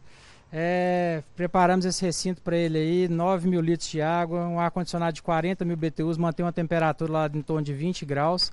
E a população, muita saudade do parque, tem vindo aqui para visitar, para conhecer o Robinho, muitas pessoas. E a gente aproveita aí a, a grande audiência do jornal para pedir isso. Venham com paciência, obedecendo as marcações que estão feitas no zoológico, utilizem a máscara né, para poder aproveitar o passeio com muita segurança. É isso aí, a gente consegue, inclusive, obrigada, Rafael, a gente consegue ver, né? Que as pessoas vão chegando e no, no, no chão, por exemplo, tem sim a marcação por causa do distanciamento, para que as pessoas né, respeitem isso que o Rafael acabou de pedir. Todo mundo usando máscara, perto de cada um dos animais tem também um dispositivo para álcool gel. E a gente consegue ver eu vou encerrar, meninas, com a expressão da criançada, que isso é o principal, né? Quando a gente chega aqui no Parque Zoológico, a criançada que fica olhando para os bichinhos e todo mundo apaixonado, né? Como não se apaixonar pelo Robinho, Carla? É com você. Obrigada. Olha, a gente estava aqui conversando da polêmica do nome desse ursinho, Manuela, diante das acusações do Robinho de estupro na Itália, né? A gente cobriu o caso. Tadinho desse ursinho. Vamos chamar ele de, de quê, Thalita? Vamos mudar o nome dele? Fofo. Porque tá uma fofo. polêmica, ô Manuela, foi o assunto do dia hoje, mas que o Robinho é fofo, é. Obrigada, querida, pelas informações. Jornal ao vivo é uma delícia, né, gente? Por isso, É. né? A gente se diverte, se informa, E tem se essas revolta. coincidências, enfim. Tudo que você aí de casa tem de reação... sente, sente, a gente sente A também. gente também, viu? Pronto. E o importante é mostrar sempre os dois lados, tá bom, gente? Não, deve- não defendo bandeira alguma, eu ponho os dois lados. Quem diz qual é o resultado é a justiça. O lixo virou arte em uma exposição desenvolvida e montada pelo Aquário do Rio de Janeiro, né, Thalita? É verdade, é uma forma, Carla, descontraída de ensinar as criancinhas sobre alguns cuidados importantes com o meio ambiente, claro, pensando no futuro do planeta. 4 metros de uma baleia feita de lixo. Tudo retirado das praias cariocas. Os novos animais que chegaram ao Aquário do Rio não são como os que os visitantes daqui estão acostumados a admirar, mas exibem um problema grave e antigo: o descarte irregular nas areias. Tem de tudo um pouco.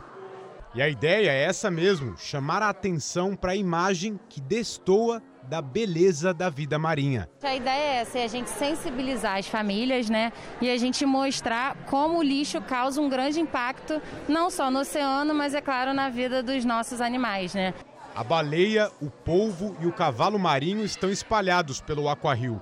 O lixo foi coletado por voluntários que, em apenas três meses, retiraram cerca de meia tonelada de produtos das praias cariocas. E quando o lixo vira arte, impressiona ainda mais. Demais, né? Porque é muito, muito lixo. As pessoas não têm consciência de verdade. E nem pensando no futuro, que é o futuro dos nossos filhos, né? Mas mesmo assim as pessoas jogam. Todo esse lixo foi coletado pelos voluntários em apenas algumas horas. São mais de 100 quilos de produtos recicláveis que demorariam ao menos 80 anos para se decompor. E se tudo isso não tivesse vindo parar aqui, ainda poderia acabar dentro dos oceanos. O trabalho de conscientização visa atingir todas as faixas etárias, mas procura educar principalmente a criançada. Por isso, o tão importante papel da sereia do aquário. Acontece muito da criança se impressionar com o personagem e por ela querer ser a amiga da sereia, então ela quer ter essa conduta mais consciente para ajudar a sereia. Opa, se eu fizer isso, eu estou ajudando a sereia e estou ajudando os animais marinhos, né? E assim, brincando, os pequenos aprendem a cuidar do futuro que os adultos insistem em jogar fora. Quando você vai pra praia, joga lixo na areia ou não? Não, Não, jamais. não, jogo no lixo. Em apenas 15 dias, o preço do ovo aumentou 17%. Tá difícil conseguir comer, né, gente? É o resultado da onda de calor que atingiu parte do país no início desse mês e que provocou a queda na produtividade e a demanda aumentou. A Lu faz bolos desde os 13 anos de idade. A experiência como confeiteira vem de longa data. Os produtos dão água na boca e a matéria-prima essencial é o ovo. Na batedeira planetária, o ovo deixa a massa amarelinha. Mas o preço do ovo disparou nas últimas semanas. A cartela com 30 unidades, que custava 10 reais, está saindo por 14. Isso porque ela ainda consegue um desconto. O difícil é repassar esse custo para o consumidor. A gente tem que segurar, tem que manter o preço um pouco, pagar um pouco mais caro, acaba perdendo. Né? Para não perder o cliente. Para não perder o cliente. O calor recorde das últimas semanas matou mais de 70 mil aves na cidade de Bastos, onde são produzidos cerca de 60% dos ovos do estado de São Paulo. O calorzão que está fazendo, só nos barracões só, tá? Mais de 3 mil galinhas morreu. Com a produção em baixa e o consumo em alta, o preço do ovo aumentou em 17%. De uns 15 dias para cá, o calor intenso que está fazendo, além de dever é, haver muitas mortes de galinha, e também teve uma queda na produção. O estresse calórico provoca uma queda na produção e é onde sim os ovos maiores, que é o tipo extra, e o jumbo, onde a gente está tendo dificuldade de encontrar, esses ovos teve uma pequena alta. No começo de março, antes da pandemia, essa distribuidora vendia cerca de 330 mil ovos. A procura aumentou demais e hoje saem quase meio milhão de ovos. Gente que substituiu a carne bovina, o frango e até mesmo o peixe. Tanto no preço quanto no consumo. Não é de hoje que a dona de casa substituiu a carne pelo ovo. A gente frita, faz omelete, faz bolo. O mesmo calor que matou as galinhas provocou um atraso no plantio do milho, principal componente da ração, que vai ficar mais cara, puxando o preço do ovo para cima. Já está em alta, né? O milho, principalmente a soja, a situação do granjeiro é complicada. É, a gente conversa com bastante com eles lá embaixo, então eles estão tendo um prejuízo de 20 reais por caixa devido ao insumo, né? Milho, embalagem, é, soja, as vacinas também, que a maioria é importada. Então eles estão tendo uma dificuldade enorme de encontrar, encontrar o produto e de conseguir repassar esse produto para o consumidor final. E o Brasil é o maior alvo de hackers entre os países da América Latina. Os criminosos invadem computadores e exigem pagamento de resgate para liberar os dados. A rotina de trabalho do professor Antônio Carlos depende do computador. É onde ele guarda todo o material usado em palestras, cursos e aulas que faz no Brasil e no exterior. Imagina como ficou quando recebeu a mensagem de que a máquina dele havia sido invadida por golpistas. Aparece uma a mensagem pedindo um, um valor, que é em torno de 15 mil reais, queriam que fizesse um pagamento em bitcoins. E, e aí o pânico só aumenta. O que aconteceu foi uma tentativa de sequestro de dados. Um hacker invade o computador e impede que o dono tenha acesso ao sistema. Depois exige dinheiro para liberar a senha, o que é crime de extorsão. Ele criptografa os dados e ele deixa os dados de uma forma que o próprio dono do computador não tem acesso se ele não tiver aquela senha. Os hackers costumam pedir resgate em bitcoins, que é um dinheiro digital difícil de ser rastreado pela polícia. Um estudo realizado por uma empresa especializada em segurança digital mostrou que o Brasil é o país mais visado da América Latina nesse tipo de crime, com quase 47% das ocorrências. Só de janeiro a setembro deste ano foram registradas 1 milhão e 300 mil tentativas, o que dá uma média de praticamente 5 mil por dia. Durante a pandemia, com a necessidade do trabalho remoto, os casos aumentaram e as empresas são as maiores vítimas. Evitar utilizar software pirata. Quando você utiliza, você está dando chance para que tenha uma vulnerabilidade ali que possa ter acesso à sua rede interna, aos seus computadores. Um segundo ponto é utilizar um sistema de segurança.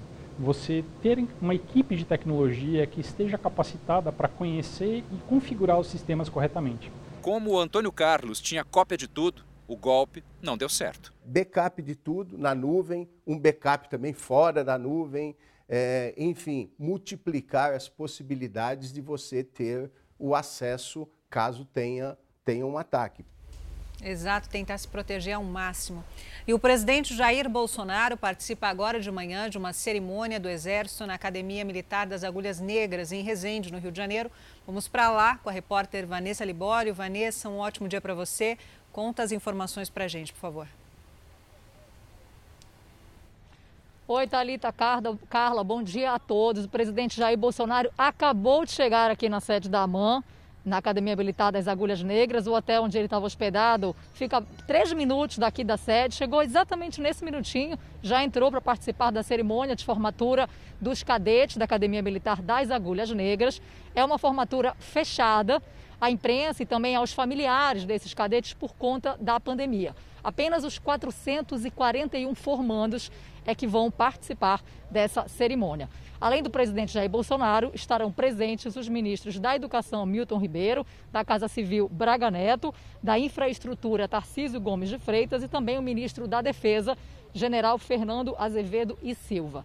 O presidente Jair Bolsonaro chegou aqui na cidade de Resende ontem como já é de costume, ele tirou fotos com os apoiadores e também fez um lanche, comeu um sanduíche num trailer que ele gosta bastante, o mesmo que o presidente frequentava desde a época em que estudava aqui na AMAN, na cidade de Resende. Ontem também, antes de vir a Resende, o presidente Bolsonaro esteve na cidade de Porto Real, que é um município vizinho aqui de Resende, e lá ele visitou um posto da Polícia Rodoviária Federal. A cerimônia, que deve começar às 11 horas da manhã, está prevista para terminar ao meio-dia e assim que terminar, o presidente Jair Bolsonaro segue para Brasília. E ele voltou a ser um dos pontos turísticos mais visitados depois da reabertura no Rio de Janeiro e um dos locais mais fotografados nas redes sociais. Eu estou falando do Parque Laje, localizado em pleno Jardim Botânico, ao pé do Corcovado, eu não conheço esse lugar. A gente vai agora com a Aline ou depois? Ah, a Aline está aí. Eu não conheço, mas a Carla me antecipou aqui na bancada em off que é um lugar lindíssimo. É isso mesmo, Aline? Quais são as principais atrações por aí? Ah, a gente perdeu o contato com a Aline, mas depois a gente retoma essa, essa conexão. Voltou? Convite, então, para você vir aqui tá para conhecer esse local. Tô aqui. Tô te fazendo até um convite, viu, Talita? Vem aqui para conhecer esse lugar lindo. Olha só, paisagem maravilhosa que a gente tem, ar puro. Em tempos de pandemia não tem aglomeração, tem só uma coisa, a gente fila para tirar foto aqui à beira dessa piscina onde acontece também uma coisa especial que eu vou mostrar daqui a pouquinho, mas vou contar para vocês que aqui tem aulas de arte, aulas de fotografia. Por enquanto está tudo online, mas já se organizando para voltar. A gruta, o aquário, por enquanto estão fechados, assim como ainda não pode fazer piquenique por aqui, mas pode, ó, tomar um belo café da manhã.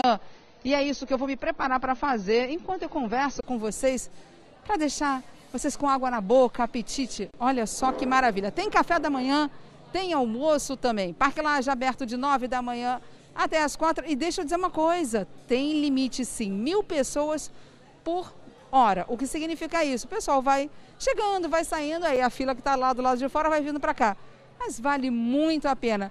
E enquanto eu vou aqui aproveitar meu café da manhã, vou deixar a Carla com um pensamento.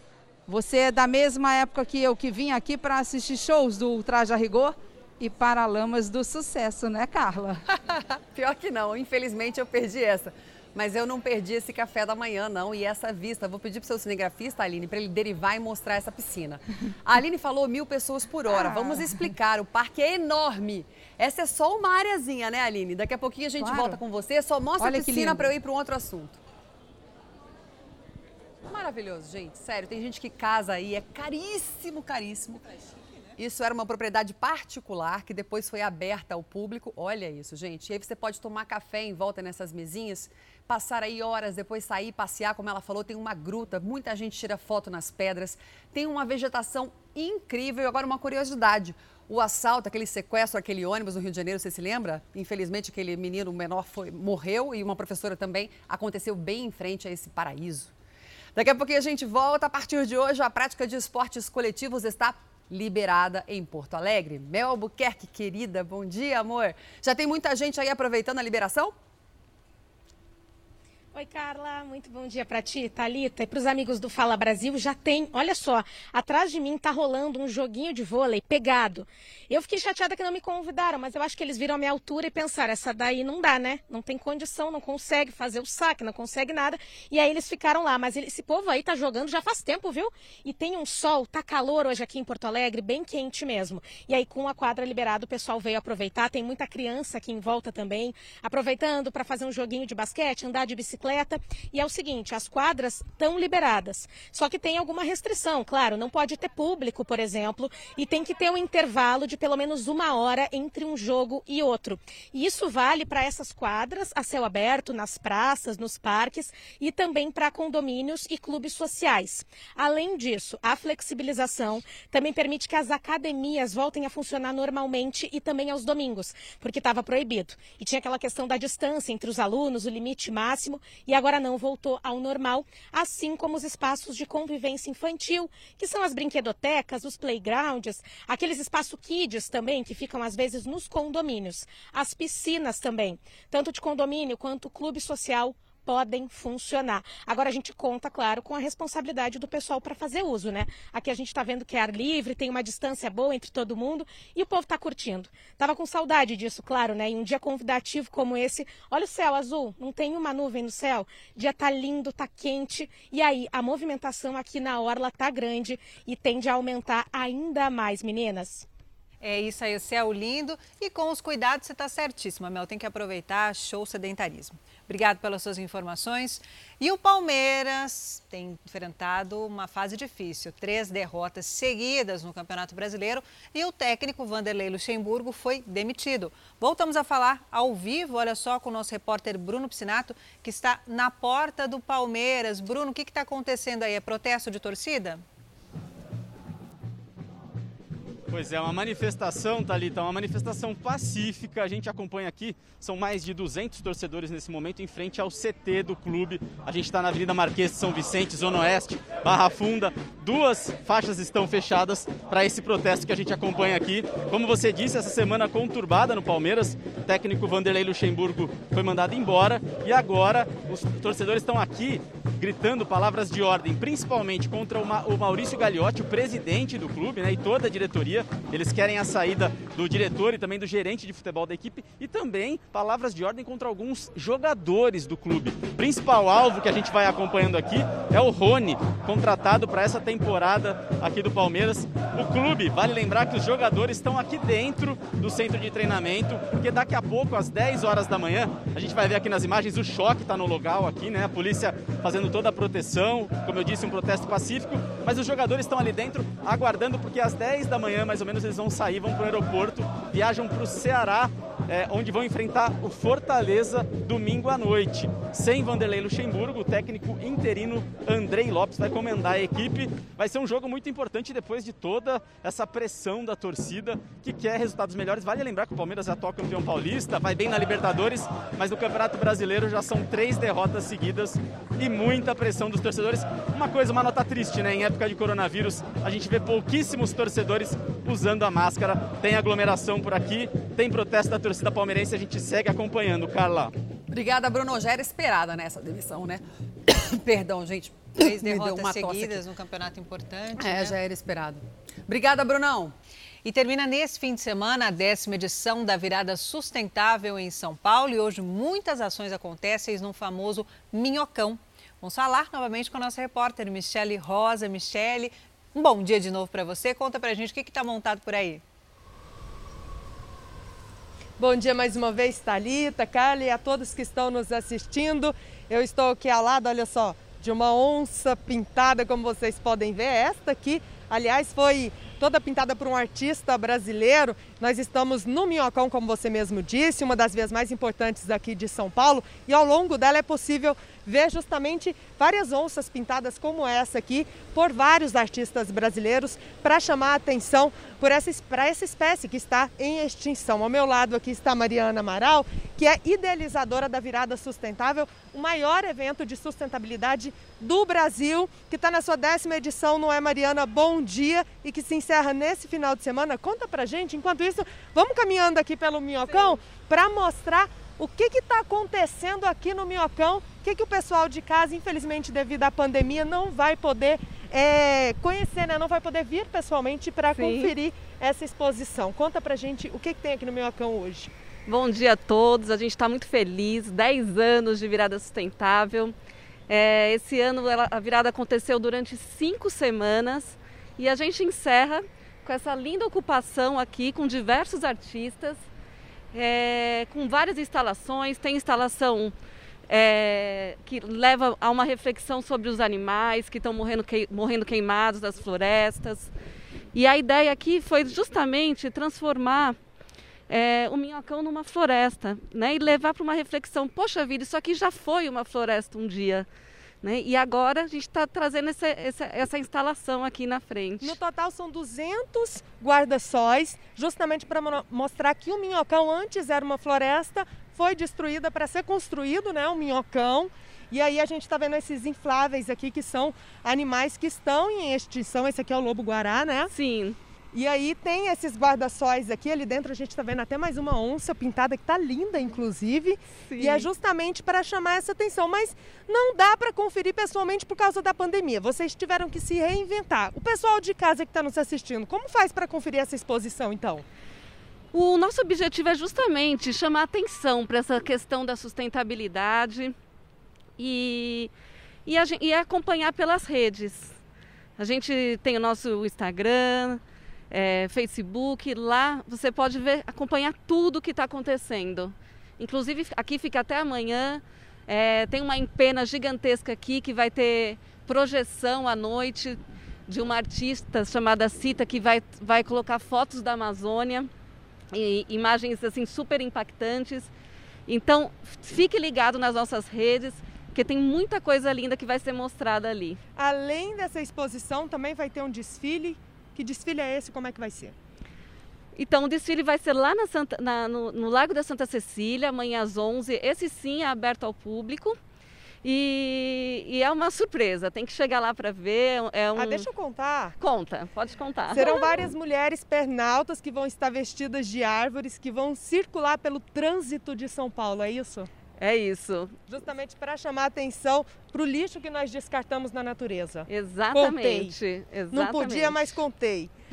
Agora, o legal aqui do Minhocão, infelizmente a gente não está conseguindo mostrar para vocês, mas é que tem várias caixas de som ao longo do Minhocão. Quem mora por aqui é muito sortudo, deve estar tá se beneficiando, porque essas caixas de som estão transmitindo sons da natureza. Então, tem sons de passarinhos, né, de árvores. Isso está muito bonito e muito gostoso de ver, viu, meninas? Carla?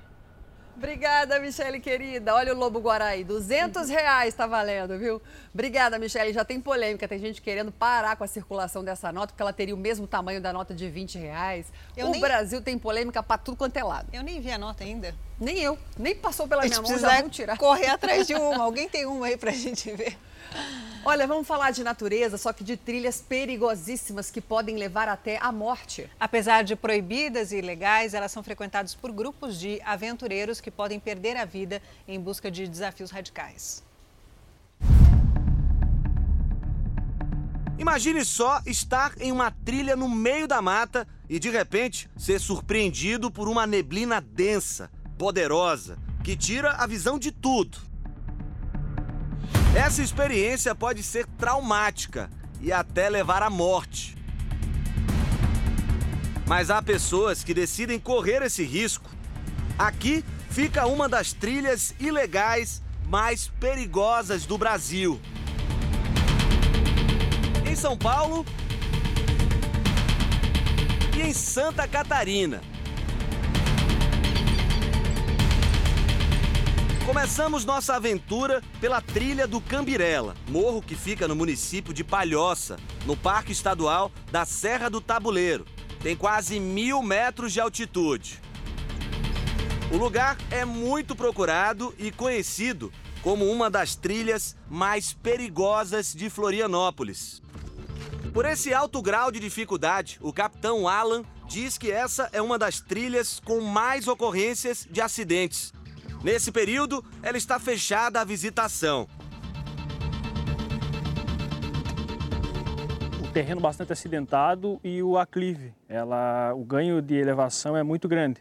Então, em cerca de 3, 3,5 km, a gente sobe aproximadamente aí, mil metros. É, fora os riscos naturais, né? Terreno escorregadio, obstáculos, pedra, bastante insetos, a gente está percebendo né, as dificuldades da natureza em si. Depois, fomos conhecer a trilha da Lagoinha do Leste.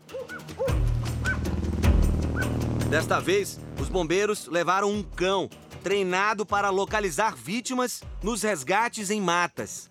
Ele treina brincando. Cabe dois aí? Essa trilha é menos íngreme que a outra. Tem chão mais batido e é mais aberta. Mas também é perigoso se perder aqui. São 200 metros de altitude até alcançar esse visual. Chegamos a uma praia deserta muito procurada por turistas. Isso costuma aumentar o número de acidentes. Os bombeiros estão sempre em alerta para atender as ocorrências. Aqui no quartel de Magé, no Rio de Janeiro, 16 cães são treinados para buscas. O animal cheira uma peça que pertence à vítima e eles entram na mata para procurar desaparecidos.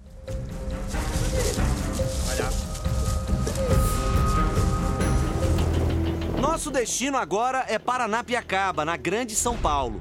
Aqui fica uma das trilhas clandestinas mais perigosas do Brasil.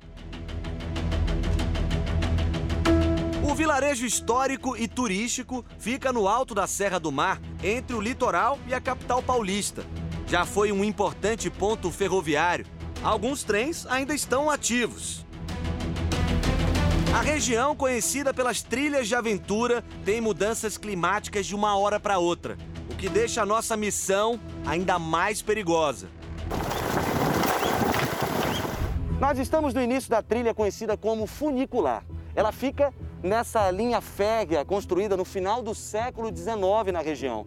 Com a modernização do sistema ferroviário, tudo isso aqui foi desativado há quase 40 anos. Nós estamos num lugar perigosíssimo, tanto que o acesso de visitantes é proibido.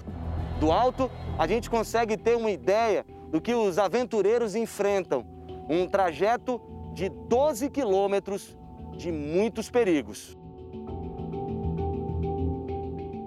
O cenário é macabro.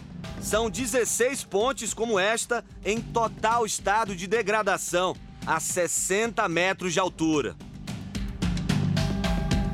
Foi numa dessas pontes que o paulista Antônio Rafael Freitas perdeu a vida aos 30 anos. Ele já tinha vindo aqui pelo menos três vezes. Provavelmente foi isso, né? E o, o dormente não aguentou, não aguentou segurar ele, então acabou vazando para baixo. O que não é algo muito difícil de acontecer. Muito fácil. Duas semanas antes de morrer, Rafael postou esse vídeo na internet. Ele caminha à noite com uma lanterna em cima do trilho em condições precárias, no mesmo lugar onde sofreria um acidente dias depois. Tranquilo. Juliana, namorada na época, não estava no dia do acidente, mas conhece bem a trilha perigosa. Sempre fiz a trilha e as pessoas sempre perguntavam: será que se alguém já caiu daqui? Será que se alguém cair morre? Hoje já tem uma prova, uma pessoa próxima a mim que eu sei que, que faleceu ali. Né? Em junho de 2018, a Aline, que é de Brasília, viveu um dos piores momentos da vida dela. Ela fazia pela segunda vez a trilha funicular com um grupo de amigos que conheceu na internet. Só que nessa ocasião foi surpreendida pelo mau tempo, a neblina veio com muita força e você acabou se perdendo desses amigos, né, Aline? Como é que foi essa experiência, dormir no mato sozinha, chovendo? Como é que foi passar por isso, hein? Foi bem desesperador para mim. Eu me dispersei do grupo que estava à minha frente e não esperei o grupo que estava vindo atrás de mim. Quando foi para ir para o acampamento, minha mochila enganchou na árvore e eu não estava conseguindo me soltar. Foi quando o pessoal da frente seguiu o caminho e pegou o desvio e eu segui direto no caminho. E quando eu parei em frente a uma ponte, foi que eu descobri que o caminho estava não era o caminho, eu estava no caminho errado. Mesmo perdida, a Aline conseguiu pedir ajuda pelo celular. Eu liguei para os bombeiros 4 horas da tarde e quando foi 8 horas da noite eles falaram que não poderiam ir me buscar, porque estava muito tarde e era muito perigoso até para a equipe, equipe dos bombeiros entrar na mata. Essa foto ela fez durante a madrugada. Aline foi resgatada por volta das 3 horas da manhã do dia seguinte, depois de quase 12 horas perdida no matagal. E foi justamente o SPIF, monitor ambiental, quem encontrou ela. Ela estava enrolada no pano da barraca já há algum tempo, né? Deveria estar com muito frio, tá? ela estava meio em choque assim. Pergunto pra Aline por que se arriscar no lugar tão perigoso, sabendo que pode perder a vida.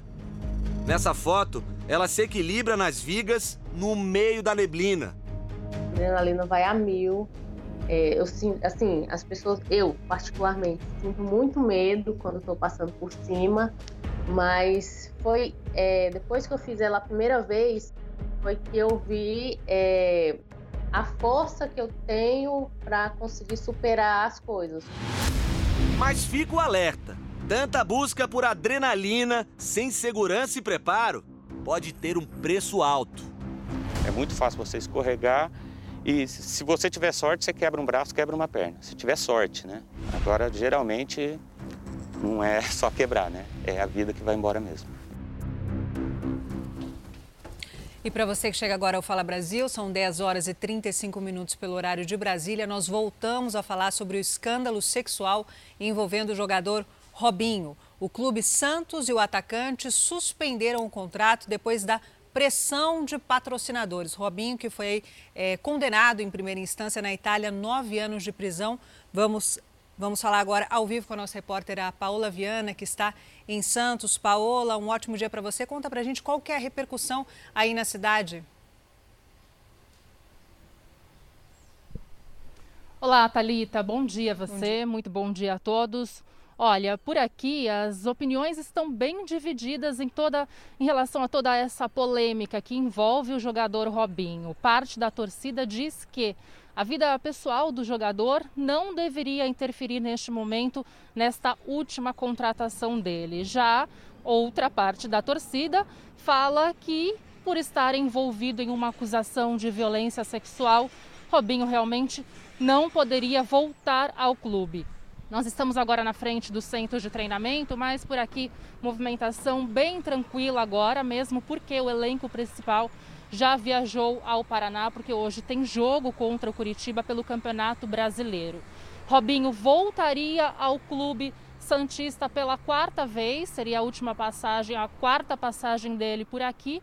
Assinou um contrato de cinco meses na última semana para ficar até o finalzinho do Campeonato Brasileiro, mas Ontem à noite mesmo, Robinho anunciou nas suas redes sociais ter rescindido o contrato com o Clube Santista e a presidência também afirmou que neste momento essa é a melhor decisão a ser tomada para que Robinho se dedique somente à defesa dele. Para quem não sabe, Robinho então responde a um processo de violência sexual na Itália, em que foi condenado, foi julgado em 2013, que teria acontecido uma violência sexual então contra uma jovem dentro de uma boate. E essa última semana, tudo isso teve uma repercussão enorme que acaba então com a rescisão do jogador Robinho com o Clube Santista. Carla. Obrigada, Paola. É verdade, o Santos que acabou de mudar a presidência, seria a quarta passagem de Robinho né, pelo Santos, um grande ídolo. Voltamos a falar com o repórter Bruno Piscinato, que tem mais informações do caso. Bruno, Robinho fez muita história, né? assim como Neymar, Pelé no Santos. Muitos torcedores ficaram felizes com a vinda dele, né? mas durou seis dias. Foi condenado em primeira instância, mas a defesa do jogador já disse que vai recorrer, né, Bruno? Exatamente, Thalita. Recorreu, né? O Robinho está podendo exercer a função dele, apesar de condenado, porque a, justiça, a defesa dele recorreu à justiça italiana. Vale a gente lembrar, a justiça italiana pode ter até quatro instâncias. Então, o Robinho foi condenado em primeira instância, a defesa dele é, pediu né, para continuar esse julgamento. Agora, resta saber alguns prazos. Quando que vai ser o julgamento da segunda instância? Outra coisa muito importante que a defesa do Robinho é, vai ter que analisar é se, se por acaso julgado, se ele for julgado em segunda instância, condenado, ele pode continuar respondendo em liberdade, isso pode influenciar muito no futuro da carreira do Robinho. Como a gente disse aqui anteriormente, jogar no Brasil vai ficar difícil para ele depois de toda essa repercussão que o caso teve. E aí a defesa e o Robinho têm que analisar o seguinte: países que não tenham acordo de extradição para a Itália. Porque se ele for julgado em segunda ou terceira instância e se ele for condenado, o Robinho, estando num país com extradição, ele seria preso e levado até a Itália. Então são várias, é, vários atenuantes, várias coisas que a defesa tem que levar em consideração nesse caso do jogador que tem 36 anos, né, que estava tentando voltar como você disse, ao Santos pela quarta vez, mas não vai voltar mais. O contrato foi rompido, durou apenas uma semana e todos os detalhes sobre esse rompimento do contrato e toda essa confusão em volta do Robinho a gente acompanha agora numa reportagem especial. Logo que a transcrição do áudio foi divulgada, diversos patrocinadores do Santos, time que apresentou o Robinho na semana passada, ameaçaram romper contrato com o clube. Em 2017, o jogador foi condenado a nove anos de prisão por estupro, mas ele recorre na justiça italiana em liberdade. O crime teria sido cometido em 2013, em uma casa noturna de Milão. As escutas foram realizadas a partir de 2014 com autorização da Justiça. Robinho conversava com amigos. Na transcrição, ele admite um contato sexual com a jovem. Em outro trecho, diz que a mulher estava bêbada e nem sabe o que aconteceu. Em outro trecho da conversa, Robinho nega ter tido um relacionamento sexual com a denunciante. Em caso de condenação definitiva, ou seja, em todas as instâncias da justiça italiana, Robinho cumpriria a pena, mas só se entrasse no país. A Constituição Federal dá essa prerrogativa de que brasileiro nato não será entregue a outra nacionalidade ainda com sentença transitada em julgado. Então existe a possibilidade dele se tornar para a Itália um foragido da justiça, mas permanecer aqui no país. Em nota, os advogados de Robinho dizem que ele reitera não ter cometido crime, que não há nas interceptações admissão de culpa e que os autos têm provas suficientes da inocência do jogador. Argumentam ainda que diversas conversas não foram corretamente traduzidas do português para o idioma italiano. E no começo da noite, Robinho anunciou em redes sociais que decidiu, junto com a diretoria do Santos, rescindir o contrato. Galera, aqui é o Robinho. Claro que com muita tristeza no coração, venho falar para vocês que é, tomei a decisão, junto com o presidente, de ter a suspensão do meu contrato nesse momento conturbado da minha vida. É, o meu objetivo sempre foi ajudar o Santos Futebol Clube e se de alguma forma eu estou atrapalhando, é melhor que eu saia e foque nas minhas coisas pessoais. Os torcedores do Peixão, aquelas pessoas que gostam de mim, com certeza eu vou provar para vocês a minha inocência. Um abraço.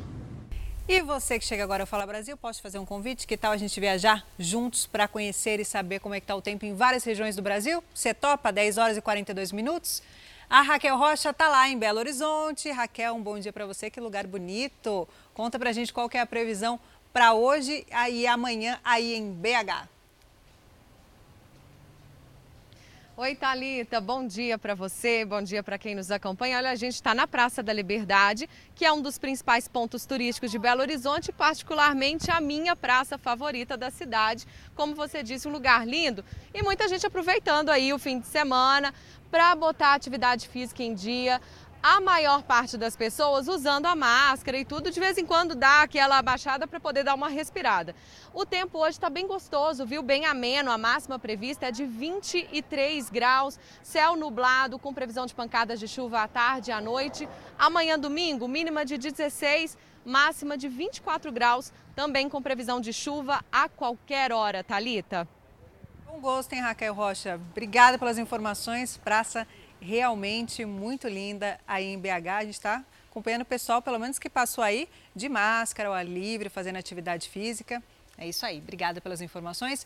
E vamos agora para Manaus conversar ao vivo com o nosso repórter, José Augusto. José Augusto, um ótimo dia para você. Qual que é a máxima prevista para hoje aí? Bom dia, Talita. Bom dia a todos que nos acompanham agora no Fala Brasil. Então, o clima começou bem ameno aqui em Manaus, 24 graus, deu até para sair de casa um pouquinho mais arrumado para poder aparecer no Fala Brasil. Mas a temperatura foi aumentando, aumentando, já está na casa dos 31 graus deve chegar até 33 graus. Então vocês estão diante de um repórter levemente né, uh, sofrendo agora com as escolhas por conta da roupa. Mas é assim mesmo, quem está em Manaus sabe como é que passa por esse calor. Para amanhã, a previsão é essa também: 24 graus de mínima, 33 graus de máxima, com previsão, expectativa de chuva para dar uma amenizada no calor aqui na capital do Amazonas. Thalita. José Augusto, valeu a pena você passar calor em rede nacional, porque você está elegantérrimo no nosso ao vivo aqui no Fala Brasil, viu? Obrigada pelas suas informações. E vamos agora para a região centro-oeste, falar novamente com a Manuela Queiroz. Manu, como é que vai ficar o tempo em Goiânia? Melhorou? Vocês estão respirando melhor por aí? Oi, Thalita. Olha, nós estamos aqui no Zoológico de Goiânia, continuamos aqui. Na hora que eu saí de casa hoje cedinho, que eu olhei pela janela, tava aquele tempo cinza, pensei que delícia, né? Vai ficar fresquinho. A chuva chegou nos últimos dias aqui, graças a Deus, para trazer um alívio para aquela secura que a gente estava enfrentando, mas não adianta, viu? Em Goiânia o calor não dá trégua, aliás, em todo o estado de Goiás. Jota, abre pra gente, por gentileza, para mostrar. Tem muita nuvem no céu, de cá a gente consegue ver um pouquinho mais mas o calor continua, tá aquele mormaço, sabe? Então a gente alerta já para o telespectador para ele não se enganar como eu fiz e não sair de casa depois e acabar passando muito calor. O tempo está um pouquinho nublado, fica aquele mormaço, mas fica muito calor. A previsão máxima para hoje é de 33 graus, amanhã a máxima prevista é de 34. Mesmo assim, com esse calorão, por causa dessas nuvens, deve chover, o que para a gente já é um presente, a gente não tem do que reclamar dessa chuva.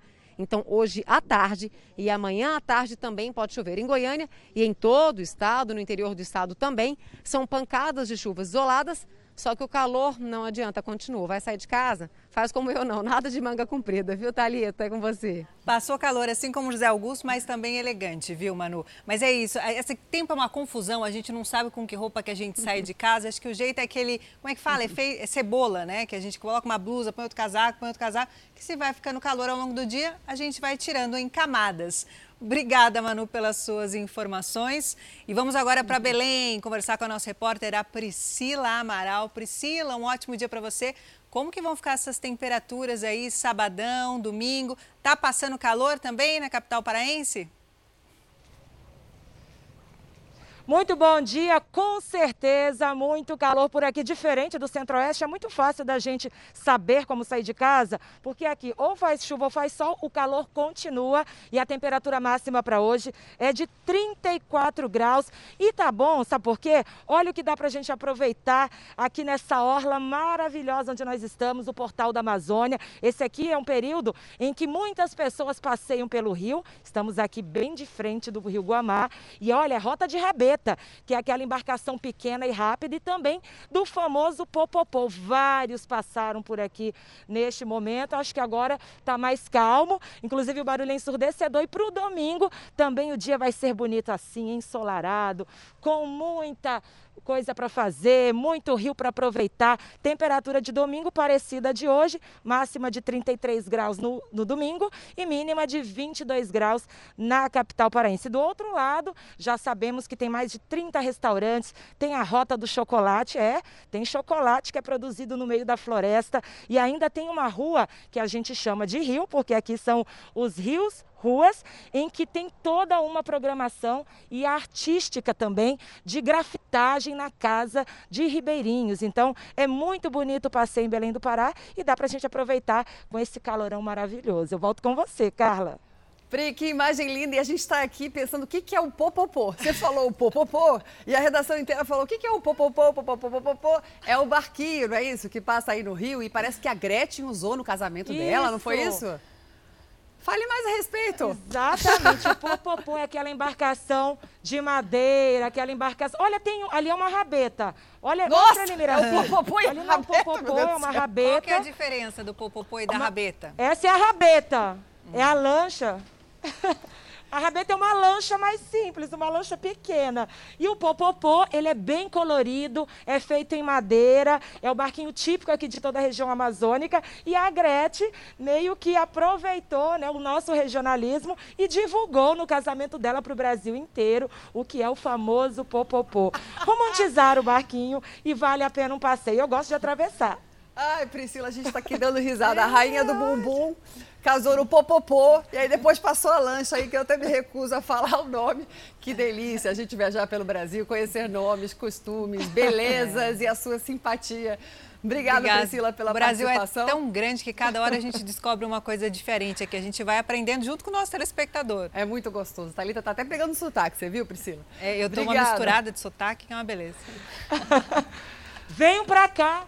Olha, todo mundo convida a gente pra ir. Né? E a gente não vai. A gente eu vai começar muito a ir. Mas eu não tô com coragem de viajar ainda. Mas vai de máscara, álcool em gel. Mudando completamente de assunto, pelo menos oito crimes violentos envolvendo idosos foram registrados nas últimas semanas no Rio Grande do Sul. Para a polícia, isolamento social e a ausência de cuidadores durante a pandemia deixaram essas pessoas mais vulneráveis ainda. Nair Terezinha Boécio Pigato tinha 81 anos. A idosa foi encontrada morta dentro de casa em Santa Maria, interior gaúcho. A residência tinha sinais de arrombamento. Do local, alguns pertences foram levados. Nair estava amordaçada. A Polícia Civil acredita que ela foi vítima de um latrocínio. Foi é, subtraído da residência dela uma televisão né, que estava na sala. O fato tem requintes de extrema crueldade, um fato absurdo, né? uma ação covarde por parte do indivíduo que tirou a vida de uma senhora idosa que era, inclusive, incapaz de esboçar uma reação contra o criminoso. Nos últimos 22 dias, pelo menos Oito idosos foram assassinados ou violentamente agredidos no Rio Grande do Sul. Maria Vera Schwartz Teixeira é uma das vítimas. Tinha 84 anos quando foi espancada por criminosos que queriam o carro dela. Maria Vera morreu no hospital. Os suspeitos foram presos nessa semana. As autoridades de segurança do estado acreditam que o aumento no número de casos de violência contra idosos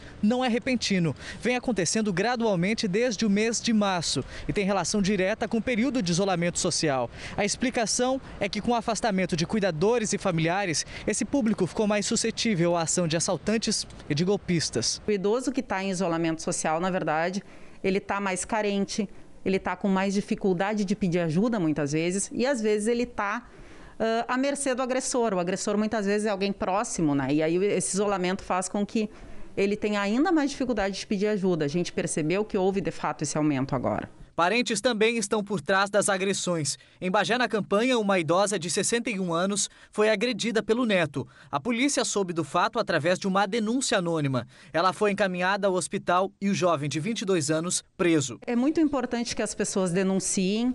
Uh, vizinhos, familiares, fiquem sempre atentos e falem pelo idoso. O idoso vítima de violência, ele, ele precisa que alguém fale por ele. Muitas vezes por não ter condição física ou por não ter condição de intimidade com meios tecnológicos mesmo, ele não consegue denunciar, ele não consegue falar por si mesmo. Outro caso que chamou atenção foi o de uma idosa de 79 anos. Ela vivia sozinha em Passo Fundo, no norte, e decidiu contratar uma cuidadora, que pouco tempo depois a convenceu de chamar o marido dela para fazer pequenos reparos na casa. A ideia do casal era roubar todos os pertences de valor da mulher.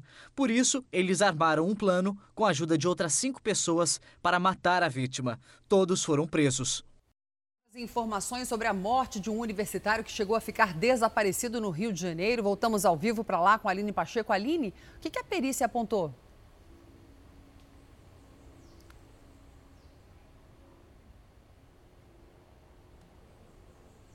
A perícia confirmou que ele levou quatro tiros e disse que a arma usada foi de calibre curto, só não especificou se teria sido um revólver ou uma pistola. A morte de Marcos Vinícius Tomé Coelho de Lima, de 20 anos, segue sendo um mistério. Ele estava em um shopping com a família, pegou uma bicicleta de aplicativo para ir para casa, um percurso que ele faria em cinco minutos, mas desapareceu. Quatro dias depois, a família foi chamada para reconhecer o corpo que estava às margens da rodovia Presidente Dutra, na altura de Nova Iguaçu. A polícia segue investigando para encontrar esses culpados e entender o que, que aconteceu, Talita. Obrigada, Aline Pacheco, pelas informações. E a polícia investiga o desaparecimento da filha de um prefeito no interior do Rio Grande do Sul.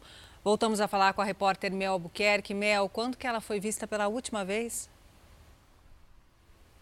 Foi na manhã de sexta-feira que a Tamires Gemelli da Silva foi vista pela última vez, quando ela saía de uma unidade básica de saúde da cidade e foi rendida pelos criminosos. Por enquanto, a médica, que é filha do prefeito Beto Silva, de Laranjeiras do Sul, no Paraná, ainda não foi localizada. A polícia segue fazendo buscas na região e não está divulgando nenhum outro detalhe do caso para não atrapalhar as investigações.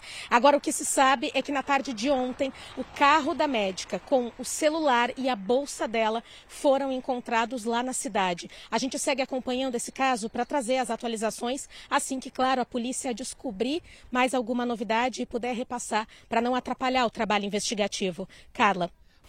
E o corpo de um homem foi encontrado dentro de uma carroça na região central de São Paulo no começo da manhã de hoje. Voltamos a falar com a repórter Michele Rosa. Michele, como que esse corpo foi achado? Olha só, a polícia militar estava né, fazendo um, pra, um patrulhamento de rotina aqui na região do Bom Retiro, quando viu quatro homens com uma atitude suspeita, empurrando aquela carroça ali atrás de mim, olha só.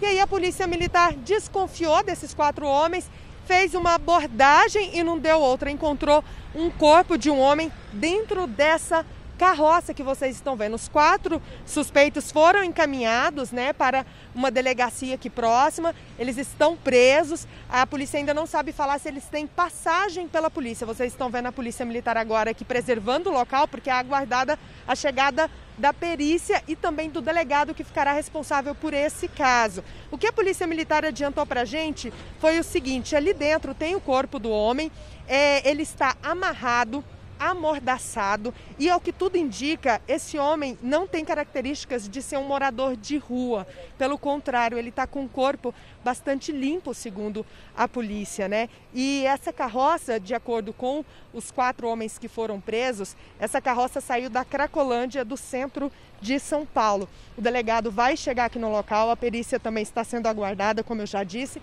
justamente para investigar esse caso e saber a identidade desse homem que está aqui dentro dessa carroça. E o trânsito aqui na Avenida Rude, no Bom Retiro, também está complicado. O pessoal que tenta passar por aqui, a gente vê, enfrenta um pouco de congestionamento. Carla, Talita.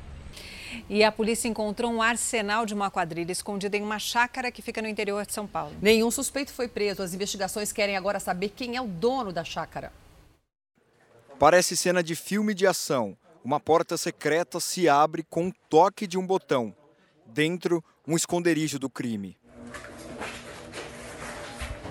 Essa chácara em Nazaré Paulista, no interior de São Paulo, servia como depósito para uma facção criminosa. A polícia encontrou 11 fuzis, cerca de mil munições e mais de 300 quilos de cocaína, além de coletes à prova de bala, utensílios para manuseio da droga e medicamento anestésico. Foram os policiais desta delegacia, que é especializada no combate ao tráfico de drogas, que localizaram a chácara. Agora, um inquérito foi aberto para descobrirem de quem é a propriedade e para onde as drogas seriam enviadas. De acordo com a polícia, a quadrilha é bem preparada, já que a estrutura da chácara impressiona. Nenhum criminoso estava no local. E esse caso agora é absurdo, acredito que um dos mais absurdos que eu vou anunciar em toda a minha carreira. Uma mulher levou um homem morto para tentar fazer prova de vida para sacar a aposentadoria dele num banco. O laudo mostra que o homem estava morto há 12 horas.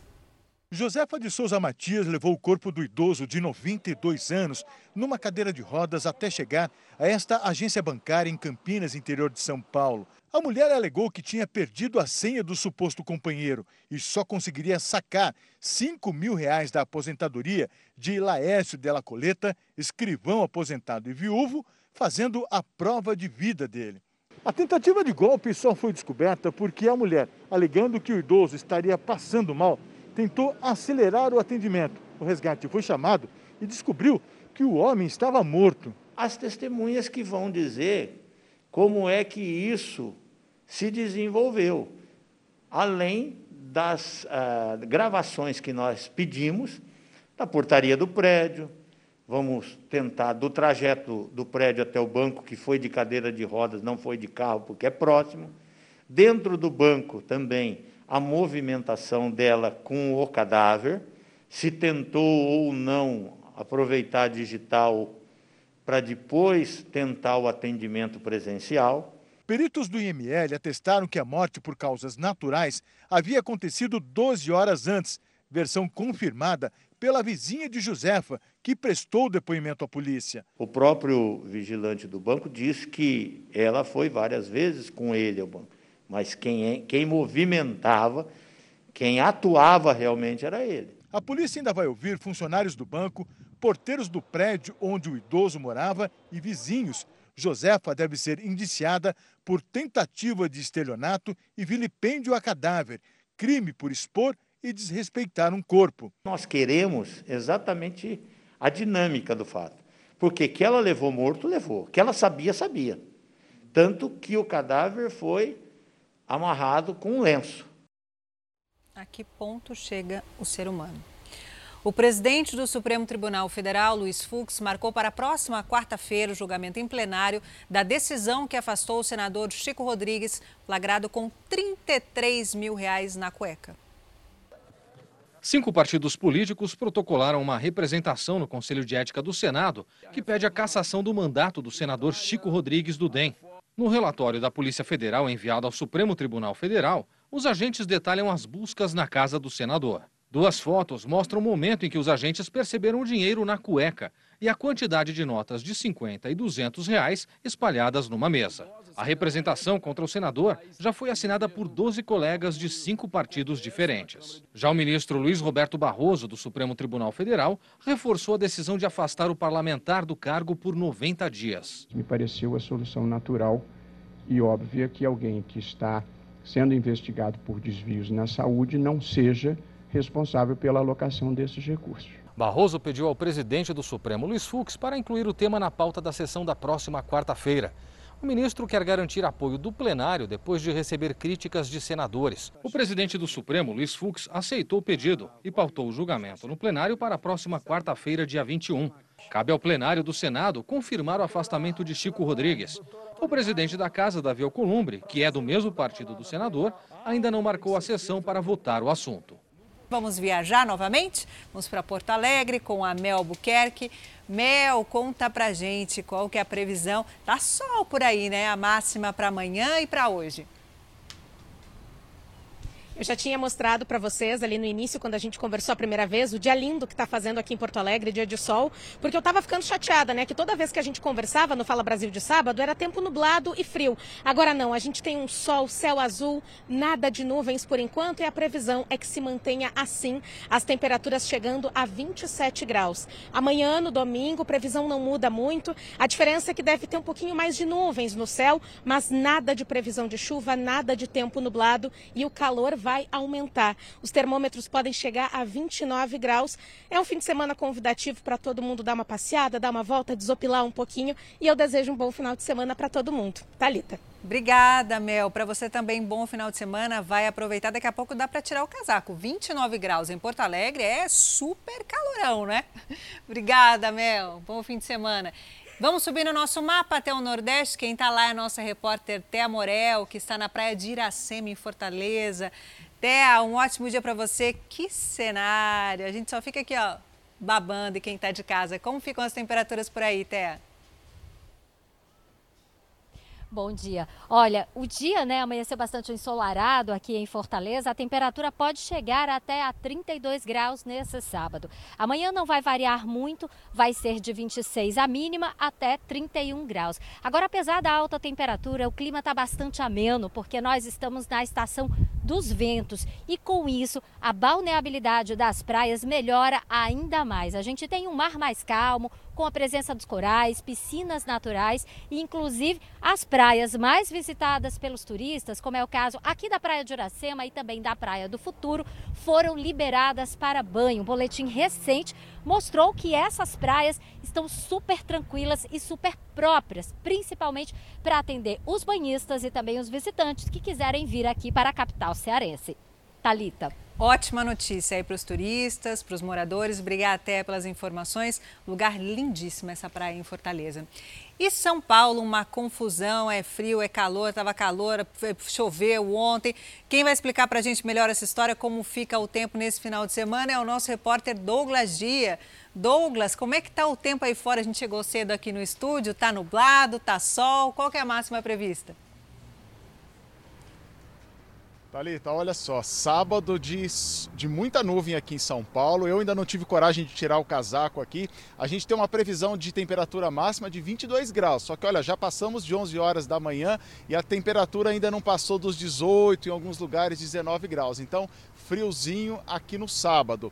Já a domingo, agora a instabilidade começa a dar uma afastadinha, aí as temperaturas sobem um pouquinho, fica entre 14 e 26 graus. Olha só o tempo aqui em São Paulo, agora de manhã. A gente esperava até que o sol aparecesse um pouquinho aqui, né? Aquela história de sol entre nuvens, mas ele não deu as caras ainda. Tô vendo muita gente com blusa ainda, tem gente com touca.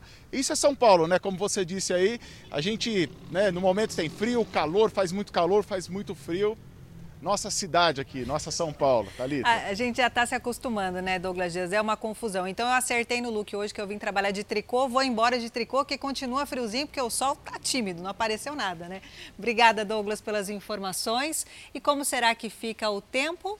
Agora nós vamos para Santos, que é litoral de São Paulo, aqui pertinho, minha cidade, com a repórter Paola Viana. Paola, o sol vai aparecer, também tá tímido pelo jeito, né? Sim, bom dia mais uma vez, Talita. Sol bem tímido por aqui, aquela confusão de tempo que você disse, não é só na capital paulista não, mas aqui na Baixada Santista também o sol já apareceu, já saiu, já choveu também, uma garoinha bem fina agora e nesse momento um vento gelado, mas olha, nada que afastasse, nada que inibisse as pessoas de virem à praia. Aqui em Santos, inclusive, praia bem movimentada agora. Avançamos para a fase verde, então olha, carrinhos de bebidas e lanches já podem colocar cadeiras, guarda-sóis. A prática esportiva coletiva também foi liberada. Esse aqui é um ponto onde muita gente joga beach tênis, pessoal aproveitando então para jogar agora. E a atividade esportiva, aliás, atividade esportiva individual que já estava liberada. Então, olha, muita gente também aproveitando para fazer aquela caminhada, aquela corridinha beira-mar que quase todo mundo gosta. Então, olha, mesmo com esse vento gelado, bem fresquinho agora, muita gente aproveitando esse tempo aqui na Praia de Santos. 23 graus agora, o tempo nublado, mas apesar desse tempo instável, não tem previsão de chuva forte para hoje e domingo o tempo deve ficar assim também, instável, sol entre nuvens, mas também não tem previsão de chuva para esse final de semana, ou seja, quem estiver aqui pelo litoral vai conseguir aproveitar bastante aqui na sua cidade, Talita. É verdade. E aí não está chovendo, o pessoal está na praia, está caminhando, está praticando atividade física, né? Está aproveitando. Obrigada, Paola, pelas informações, até que está bem movimentado para esse tempinho feinho que está lá, né? Vamos para a capital federal, falar novamente com o nosso repórter, o Yuri Ascar. Yuri, solão aí em Brasília, você tá todo de blazer e tal, tá passando calor, como é que tá? Muito calor, viu, Talita? Olha só, amanhã de sábado foi de muito sol e calor aqui em Brasília e a previsão é de que a tarde permaneça também assim bastante quente, com a máxima de 31 graus, mas as nuvens começam a aparecer aqui nos céus e a previsão também de pancadas de chuva à tarde. O Distrito Federal enfrentou um longo período de seca, a chuva voltou a aparecer por aqui, mas ainda de forma bastante tímida. Nós vemos imagens aqui da Praça dos Três Poderes, em Brasília, em frente aqui ao Palácio do Planalto, onde estou, e a movimentação é bastante pequena neste momento. Nós temos para o domingo uma previsão também de muito sol, com pancadas de chuva no fim da tarde. A madrugada teremos no máximo 18, a mínima de 18 graus e a máxima nas horas mais quentes do dia de domingo não vai passar dos 31 graus. Talita. Tá certo. Obrigada, Yuri Ascar, bandeira do Brasil, informações direto aí da nossa capital que sempre sofre com uma secura daquelas, né? Que tem que se hidratar muito por aí. Obrigada, Yuri. E olha, uma alternativa para superar o calorão que faz, por exemplo, em Brasília, como eu acabei de falar, Yuri falou que máxima de 31 graus. A gente viu, né, que lá é calorão e aí uma opção o que, que pode ser? Uma bebida refrescante. Que tal? Tá calor, uma água, uma bebidinha diferente. Parece que a nossa repórter Maíra Portela tem algumas dicas para gente gente refrescar um pouco com esse calor. É isso, Maíra? É com você.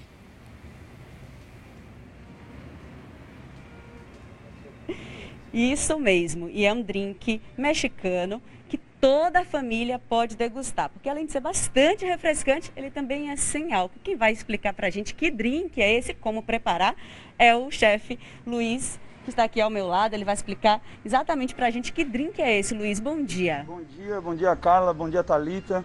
É, esse drink é um drink tradicional cubano, um drink chamado morrito. É, nós adaptamos é, pra, para fazê-lo sem álcool.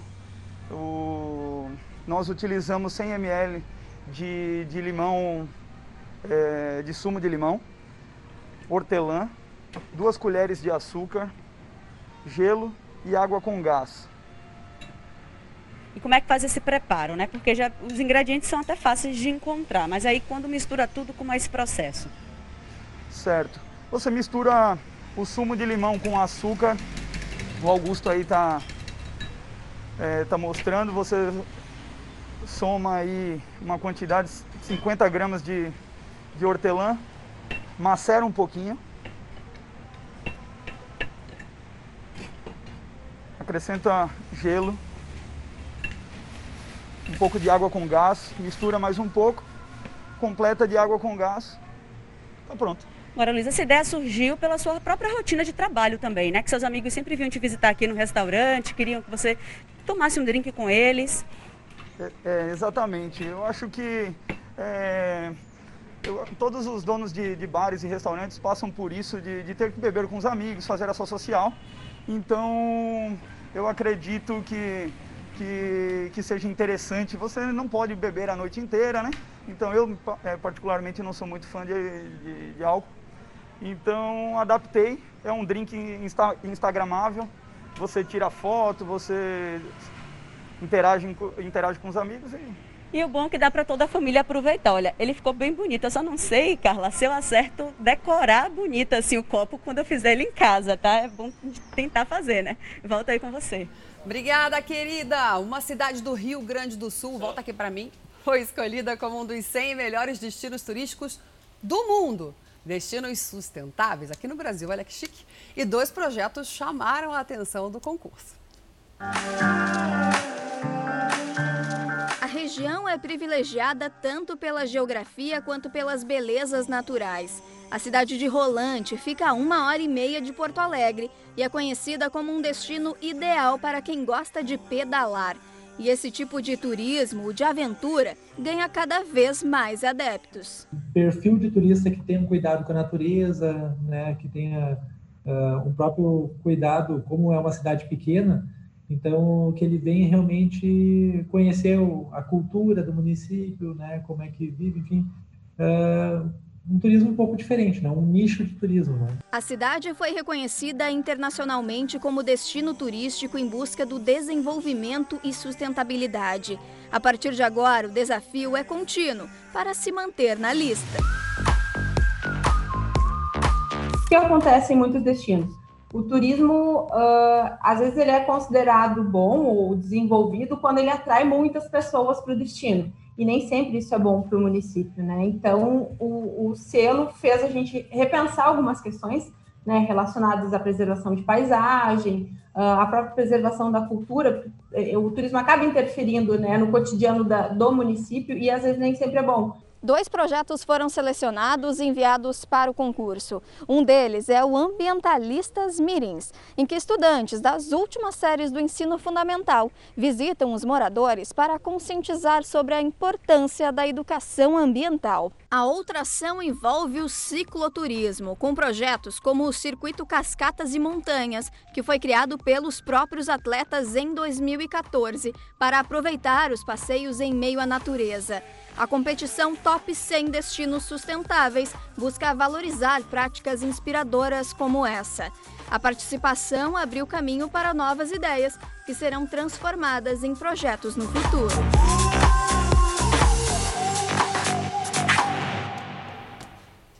E logo depois do Fala Brasil tem The Love School, a escola do amor. Daqui a pouco, não perca. Babado celebridade troca novamente de parceiro e diz que agora encontrou o verdadeiro amor. A fila andou. Uma notícia cada vez mais comum no mundo dos relacionamentos. Ao vivo, Renato e Cristiane vão mostrar o que acontece com as pessoas que escolhem esse estilo de vida. E ainda, casal discute relação. Você quer as coisas tudo do seu jeito. Você também quer as coisas tudo não, do seu é jeito. Assim. Na Escola do Amor. A pandemia aumentou demais o uso de computadores e celulares por crianças, adolescentes, adultos e, segundo os médicos, esse comportamento pode levar a alguns transtornos. O ideal é fazer com que o vício seja combatido o mais rápido possível. Desde que começou a pandemia, o cenário na casa de Elizabeth é esse: os quatro filhos de 6, 11, 13 e 16 anos mergulhados no mundo virtual. E não demorou muito para a mãe perceber mudanças no comportamento dos filhos. Eles estavam já com, com sintoma de vício mesmo, né? Assim, de é, ficar nervoso quando não podia estar com o celular. Todos esses sintomas são reconhecidos pela Sociedade Brasileira de Pediatria. Ah, essa pandemia aumentou e muito o uso de telas no nosso dia a dia. Adultos e crianças chegam a disputar computadores e celulares para trabalhar, fazer aulas online e para matar a saudade de parentes e amigos por chamadas de vídeo. E aí, quando sobra aquele tempinho livre, todo mundo corre para o mundo virtual um vício que está sendo alimentado diariamente de forma descontrolada. O médico reforça a recomendação da Sociedade Brasileira de Pediatria de que crianças e adolescentes tenham tempo de tela chamado de funcional e afetivo. E, claro, tempo com a família, que é apontado como o mais importante. Nós temos que escutar as coisas deles, aprender a, a, a, com eles muita coisa e ensinar eles muita coisa. E foi exatamente isso que Elizabeth fez. Criou um quadro de horários estabelecendo uma nova rotina para cada um dos filhos. Graças a Deus já já está mais tranquilo. E até em relação à nota das, dos mais velhos, né? Quando eles fizeram as primeiras provas online, a gente assustou com as notas super baixas. E aí, depois que a gente estabeleceu essa rotina, as notas já melhoraram, eles já cons conseguiram recuperar a média, né? E, e aí a gente viu que está no caminho certo. Familiares se despedem hoje da viúva do apresentador Chacrinha. Florinda Barbosa de Medeiros vai ser enterrada no dia em que completaria 100 anos. Ela morreu nesta sexta-feira na casa onde morava, no Rio de Janeiro, vítima de uma parada cardíaca. Parentes e amigos prestaram homenagem a Florinda pelas redes sociais. Ela deixa um filho, oito netos e dois bisnetos. Uma família corre contra o tempo para conseguir a dose de um remédio que custa 12 milhões de reais. É um absurdo o valor desse remédio. A medicação é para o tratamento de uma bebê de um ano que foi diagnosticada com AMI, que é atrofia muscular espinhal. Giovana foi diagnosticada quando tinha um ano de idade com AMI, atrofia muscular espinhal tipo 1, o mais grave da doença. Em janeiro, é, a gente estava de férias e a gente viu que a Giovana estava enfraquecendo, né? Ela não estava mais sustentando o pescocinho, não estava rolando, que era o normal pela fase dela. E a gente buscou saber o que estava acontecendo, né? O diagnóstico desorientou os pais que não conheciam a doença. E a situação piorou quando ficaram sabendo o valor do tratamento. A família descobriu um medicamento que pode regenerar os danos causados pela doença. O problema é que o remédio é o mais caro do mundo, custa cerca de 12 milhões de reais. Aline ainda não conseguiu a prescrição do remédio, por isso não entrou na justiça para conseguir o medicamento, que é dose única. Esse tratamento, ela teria uma melhora significativa muito grande. Talvez, quem sabe, possa voltar até né, a comer pela boquinha. O problema é que o remédio precisa ser tomado pela Giovana até os dois anos de idade. Ela já tem um ano e quatro meses. A família iniciou uma corrida contra o tempo. Este advogado especialista em saúde explica que a Constituição garante o direito à saúde. Governo federal, municipal e estadual, todos os três têm que atuar conjuntamente na prestação desse serviço. Mas é entendimento do judiciário já há um bom tempo que o, o, direito à saúde tem que ser implementado caso a caso. Então, se uma pessoa precisa de um medicamento que custa 12 reais ou que custa 12 milhões, em princípio não tem diferença nenhuma. Mas ele ressalta que o Estado precisa ter recursos para isso. O que, que o governo diz para poder não fornecer esse medicamento? Olha, a pessoa tem direito? Tem, mas se eu tiver que fornecer isso para cada cidadão, eu simplesmente não tenho condições. Então, é o chamado princípio da reserva do possível. A pessoa tem o direito, mas esse direito só pode ser implementado se o Estado tiver condições, tiver recursos para isso. A família da Giovana está fazendo uma campanha nas redes sociais e tem esperanças. Eu não quero deixar de ver o sorriso da minha filha e nem ver, né, como a gente está vendo sempre aí nas redes sociais de crianças estão perdendo a vida por não ter, né, esse tipo de tratamento. Exatamente. Muitas crianças sofrem dessa doença AME. E quem tem 12 milhões de reais para salvar o filho se não pedir ajuda? Ninguém. Ou uma parcela minúscula. A Polícia Federal investiga a produção de falsos medicamentos para tratamento do câncer. Os remédios de alto custo teriam sido produzidos no Paraguai com o nome de um laboratório brasileiro. A denúncia de falsificação dos medicamentos foi encaminhada à Agência Nacional de Vigilância Sanitária pelo próprio Laboratório Farmacêutico de Pernambuco. Os remédios são utilizados no tratamento da leucemia e do câncer de próstata e estariam sendo comercializados na China, com selo da empresa brasileira. Representantes do laboratório tomaram conhecimento da venda clandestina depois de uma encomenda feita por um cidadão chinês. Durante a troca de mensagens em uma rede social, o homem chegou a enviar fotos das caixas dos remédios. Nas embalagens é possível ver a logomarca do laboratório pernambucano e o país onde os medicamentos teriam sido fabricados, o Paraguai. A coordenadora de boas práticas de fabricação da empresa explica que os remédios nunca foram produzidos pelo LAFEP e nem vendidos nas farmácias do Estado. Nós recebemos uma ligação é, internacional de um homem buscando a compra desses medicamentos. Imediatamente identificamos que esses medicamentos eles não são comercializados, nunca foram produzidos, nem são, nem nunca foram produzidos e vendidos pelo LAFEP. Além de encaminhar a denúncia à Anvisa, o laboratório pernambucano comunicou a possível falsificação dos medicamentos à Polícia Federal a Agência Nacional de Vigilância Sanitária informou que as marcas Enzelua e Venatox não possuem registro no país e que até o momento não recebeu nenhuma denúncia da venda desses produtos em território nacional. Pela internet, o medicamento original, com o mesmo princípio ativo do Venatox, chega a ser vendido por mais de R$ 47.800. Já o fármaco, usado no tratamento do câncer de próstata, chega a custar mais de R$ 13.300. A representante do LAFEP ressalta os riscos do uso de medicamentos falsificados. Certamente vai haver um agravamento da saúde e o efeito que o paciente precisa não vai acontecer.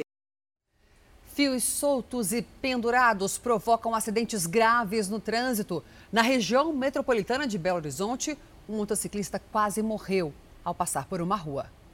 O jovem teve ferimentos no pescoço e nos braços. O amontoado de fios, muitos sem manutenção, se transformou em uma armadilha para quem passa por aqui. Depois do Renato, pelo menos outros dois motociclistas já se acidentaram. O rapaz me informou ali que dois rapazes antes, é, depois de mim sofreram um acidente aqui que o do rapaz foi pior que o meu, que o dele teve ferimento três vezes pior que o meu. Nesta rua do bairro Renascer, também em Betim, o poste quase caiu depois que um cano de água se rompeu. Agora, uma escora de madeira fixada no meio da rua sustenta a estrutura de concreto. CEMIG veio, colocou essa escora aí, aí o proprietário desse móvel veio, veio às pressas fazer o arrimo para tentar segurar o poste. Depois a CEMIG não deu nem mais uma posição. O poste está assim há quase quatro meses. Quem mora aqui acredita que a CEMIG só vai dar uma solução definitiva depois que acontecer um acidente. Depois que queimar todo mundo, não precisa vir, não. Este advogado orienta que, em caso de acidente ou dano a terceiros, a CEMIG, que é a responsável pelos postes, pode responder por danos morais, materiais e até estéticos. Empresas responsáveis por fios que provoquem acidentes também. Todas as empresas que fornecem esse tipo de serviço, sejam empresas de telefonia, de internet e outros, também são responsáveis por acidentes que ocorram com é, motociclistas ou pessoas que estejam munícipes que estejam é, percorrendo ali pela região. Ele lembra que é importante juntar documentos para processar os responsáveis. Fazer é, o registro da ocorrência, isso é importante. Caso haja lesões também, juntar documentos médicos que comprovem as lesões, isso aí para demonstrar que há um nexo causal, uma relação entre a conduta da concessionária, dos envolvidos, do, do ente público, com as lesões que foram ocasionadas. E a polícia prendeu seis suspeitos de envolvimento no assassinato de um vereador. O crime aconteceu em julho deste ano. Os detalhes da investigação foram divulgados hoje pela Polícia Civil.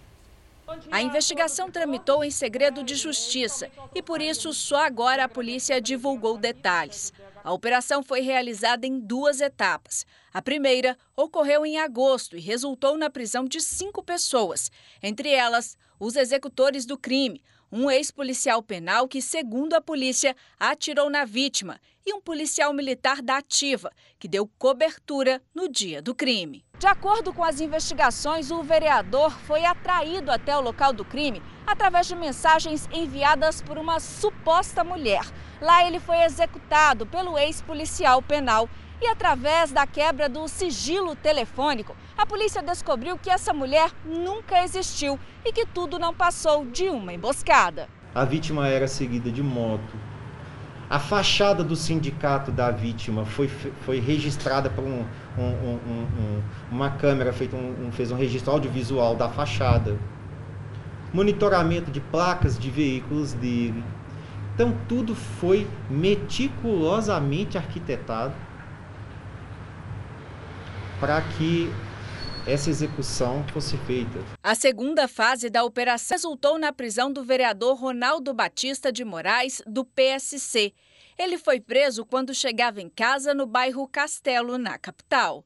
Segundo a polícia, a motivação do crime foi o desentendimento sindical entre Hamilton de Moura, vereador de Funilândia, e Ronaldo Batista. A vítima criou um sindicato à parte, o que enfraqueceu o sindicato do qual o vereador era presidente à época, não só enfraquecimento político, mas também bases territoriais que implicam na arrecadação de, de, de, de contribuições sindicais e de receitas realmente vultosas, tudo isso acabou impactando né, a, a, a, o poder econômico e político do sindicato que era presidido à época pelo atual vereador. Hamilton foi encontrado morto dentro de um carro. Hamilton havia usado as redes sociais falando do desejo de justiça depois que veio à tona a suspeita de enriquecimento ilícito de Ronaldo Batista como consequência de desvio de dinheiro do Sindicato dos Trabalhadores Rodoviários de Belo Horizonte e região. Durante a operação, 11 mandados de prisão foram expedidos e uma pessoa permanece foragida. Agora você vai acompanhar o drama do dono de um bulldog que foi levado por criminosos durante um assalto e não acabou aí. Na tentativa de encontrar o cachorro, ele caiu num golpe. A expectativa aumenta a cada ligação. Nem falo, eu sempre acho que é alguém tentando entrar em contato para passar alguma notícia do Botero, né, cara? É, é bem, bem bem complicado, é sempre um, uma adrenalina, né? O engenheiro voltava da região dos lagos de carro com a mãe e o cachorro. Um outro veículo interrompeu a viagem da família. Dois homens desceram armados e anunciaram o assalto. Minha mãe tem um pouco de dificuldade de, de locomoção, ela conseguiu descer do carro. E aí, quando eu fui falar pro cara que eu queria pegar o cachorro, que eu fui botar a mão no banco, na, na porta de trás para pegar o cachorro, o cara botou a arma na minha cabeça e falou: Cara, eu vou te dar um tiro, sai daqui. E aí entrou no carro e, e partiu, cara, com o cachorro. Desde então, Júlio, com o apoio da namorada, iniciou uma campanha nas redes sociais. O assunto ganhou repercussão e vários internautas compartilharam o conteúdo. Durante a gravação da reportagem, uma pessoa entrou em contato e disse estar com o cachorro. Desesperada, a irmã do Júlio chegou a depositar um valor como forma de recompensa. Logo depois, nós acompanhamos o engenheiro até o local combinado na Tijuca, zona norte do Rio. Foram alguns minutos de espera. Bom, nós acompanhamos o Júlio numa tentativa de reencontrar o Botério. Ele está vindo até o nosso encontro aqui, mas parece que foi um alarme falso, né, Júlio? É, cara, alarme falso não, estelionato, né, cara? O cara ligou para minha irmã, pediu uma parte do dinheiro, minha irmã, na boa fé, fez. E aí eu vim aqui para ver se pegava o cachorro, né? E é mentira, né? A nossa produção levantou os dados da conta onde o valor foi depositado. A agência fica numa cidade do Paraná, no sul do país. Dá, dá um pouco de descrença de vez em quando na humanidade. Dá mesmo. E depois de tanta dor de cabeça, o Júlio teve uma boa notícia, uma ótima notícia. O Botero foi encontrado pelo frentista de um posto no Rio de Janeiro. Ele entrou em contato com a família e o dono postou esse vídeo logo depois de recuperar o cachorro. Um policial civil teve a carteira funcional roubada. Agora o criminoso está se passando por ele e aproveitando para aplicar golpes em várias vítimas. Em um dos casos, um casal perdeu 12 mil reais. Uma carteira funcional extraviada e o documento que pertence a um policial civil foi parar justamente nas mãos de um golpista. A carteira funcional dele foi extraviada no mês de abril e imediatamente ele, ele registrou um boletim de ocorrência para se resguardar. A partir do momento que ele tomou conhecimento também que esse terceiro que estava utilizando da carteira funcional dele para aplicar golpes, né, para passar mais credibilidade, moralidade, boa fé, ele registrou outro boletim de ocorrência para se resguardar também. Entre as vítimas do criminoso está um casal que teve um prejuízo de quase 12 mil reais. Eles queriam comprar um carro que viram em um site de vendas. Mas o estelionatário falsificou o anúncio e intermediou a negociação entre o verdadeiro dono do veículo e as vítimas. Assim que fez o depósito, ele já bloqueou os dois, tanto o dono do carro como o meu marido, né? O golpista usou o nome, a foto e a carteira do policial civil para dar mais credibilidade à falsa venda. Ele era vítima tanto quanto esse casal que foi vítima desse estelionato. Em nota, a Polícia Civil de Minas Gerais informou que as vítimas já foram ouvidas e as primeiras diligências foram feitas pela terceira Delegacia de Polícia Civil de Sarzedo. O banco, onde se encontra a conta para depósito que o suspeito utiliza, está localizado em Campinas, São Paulo, cidade onde continuam as investigações. E mistério na morte de oito gatos em um condomínio no interior de São Paulo. Moradores estão assustados e querem saber quem está matando os animais.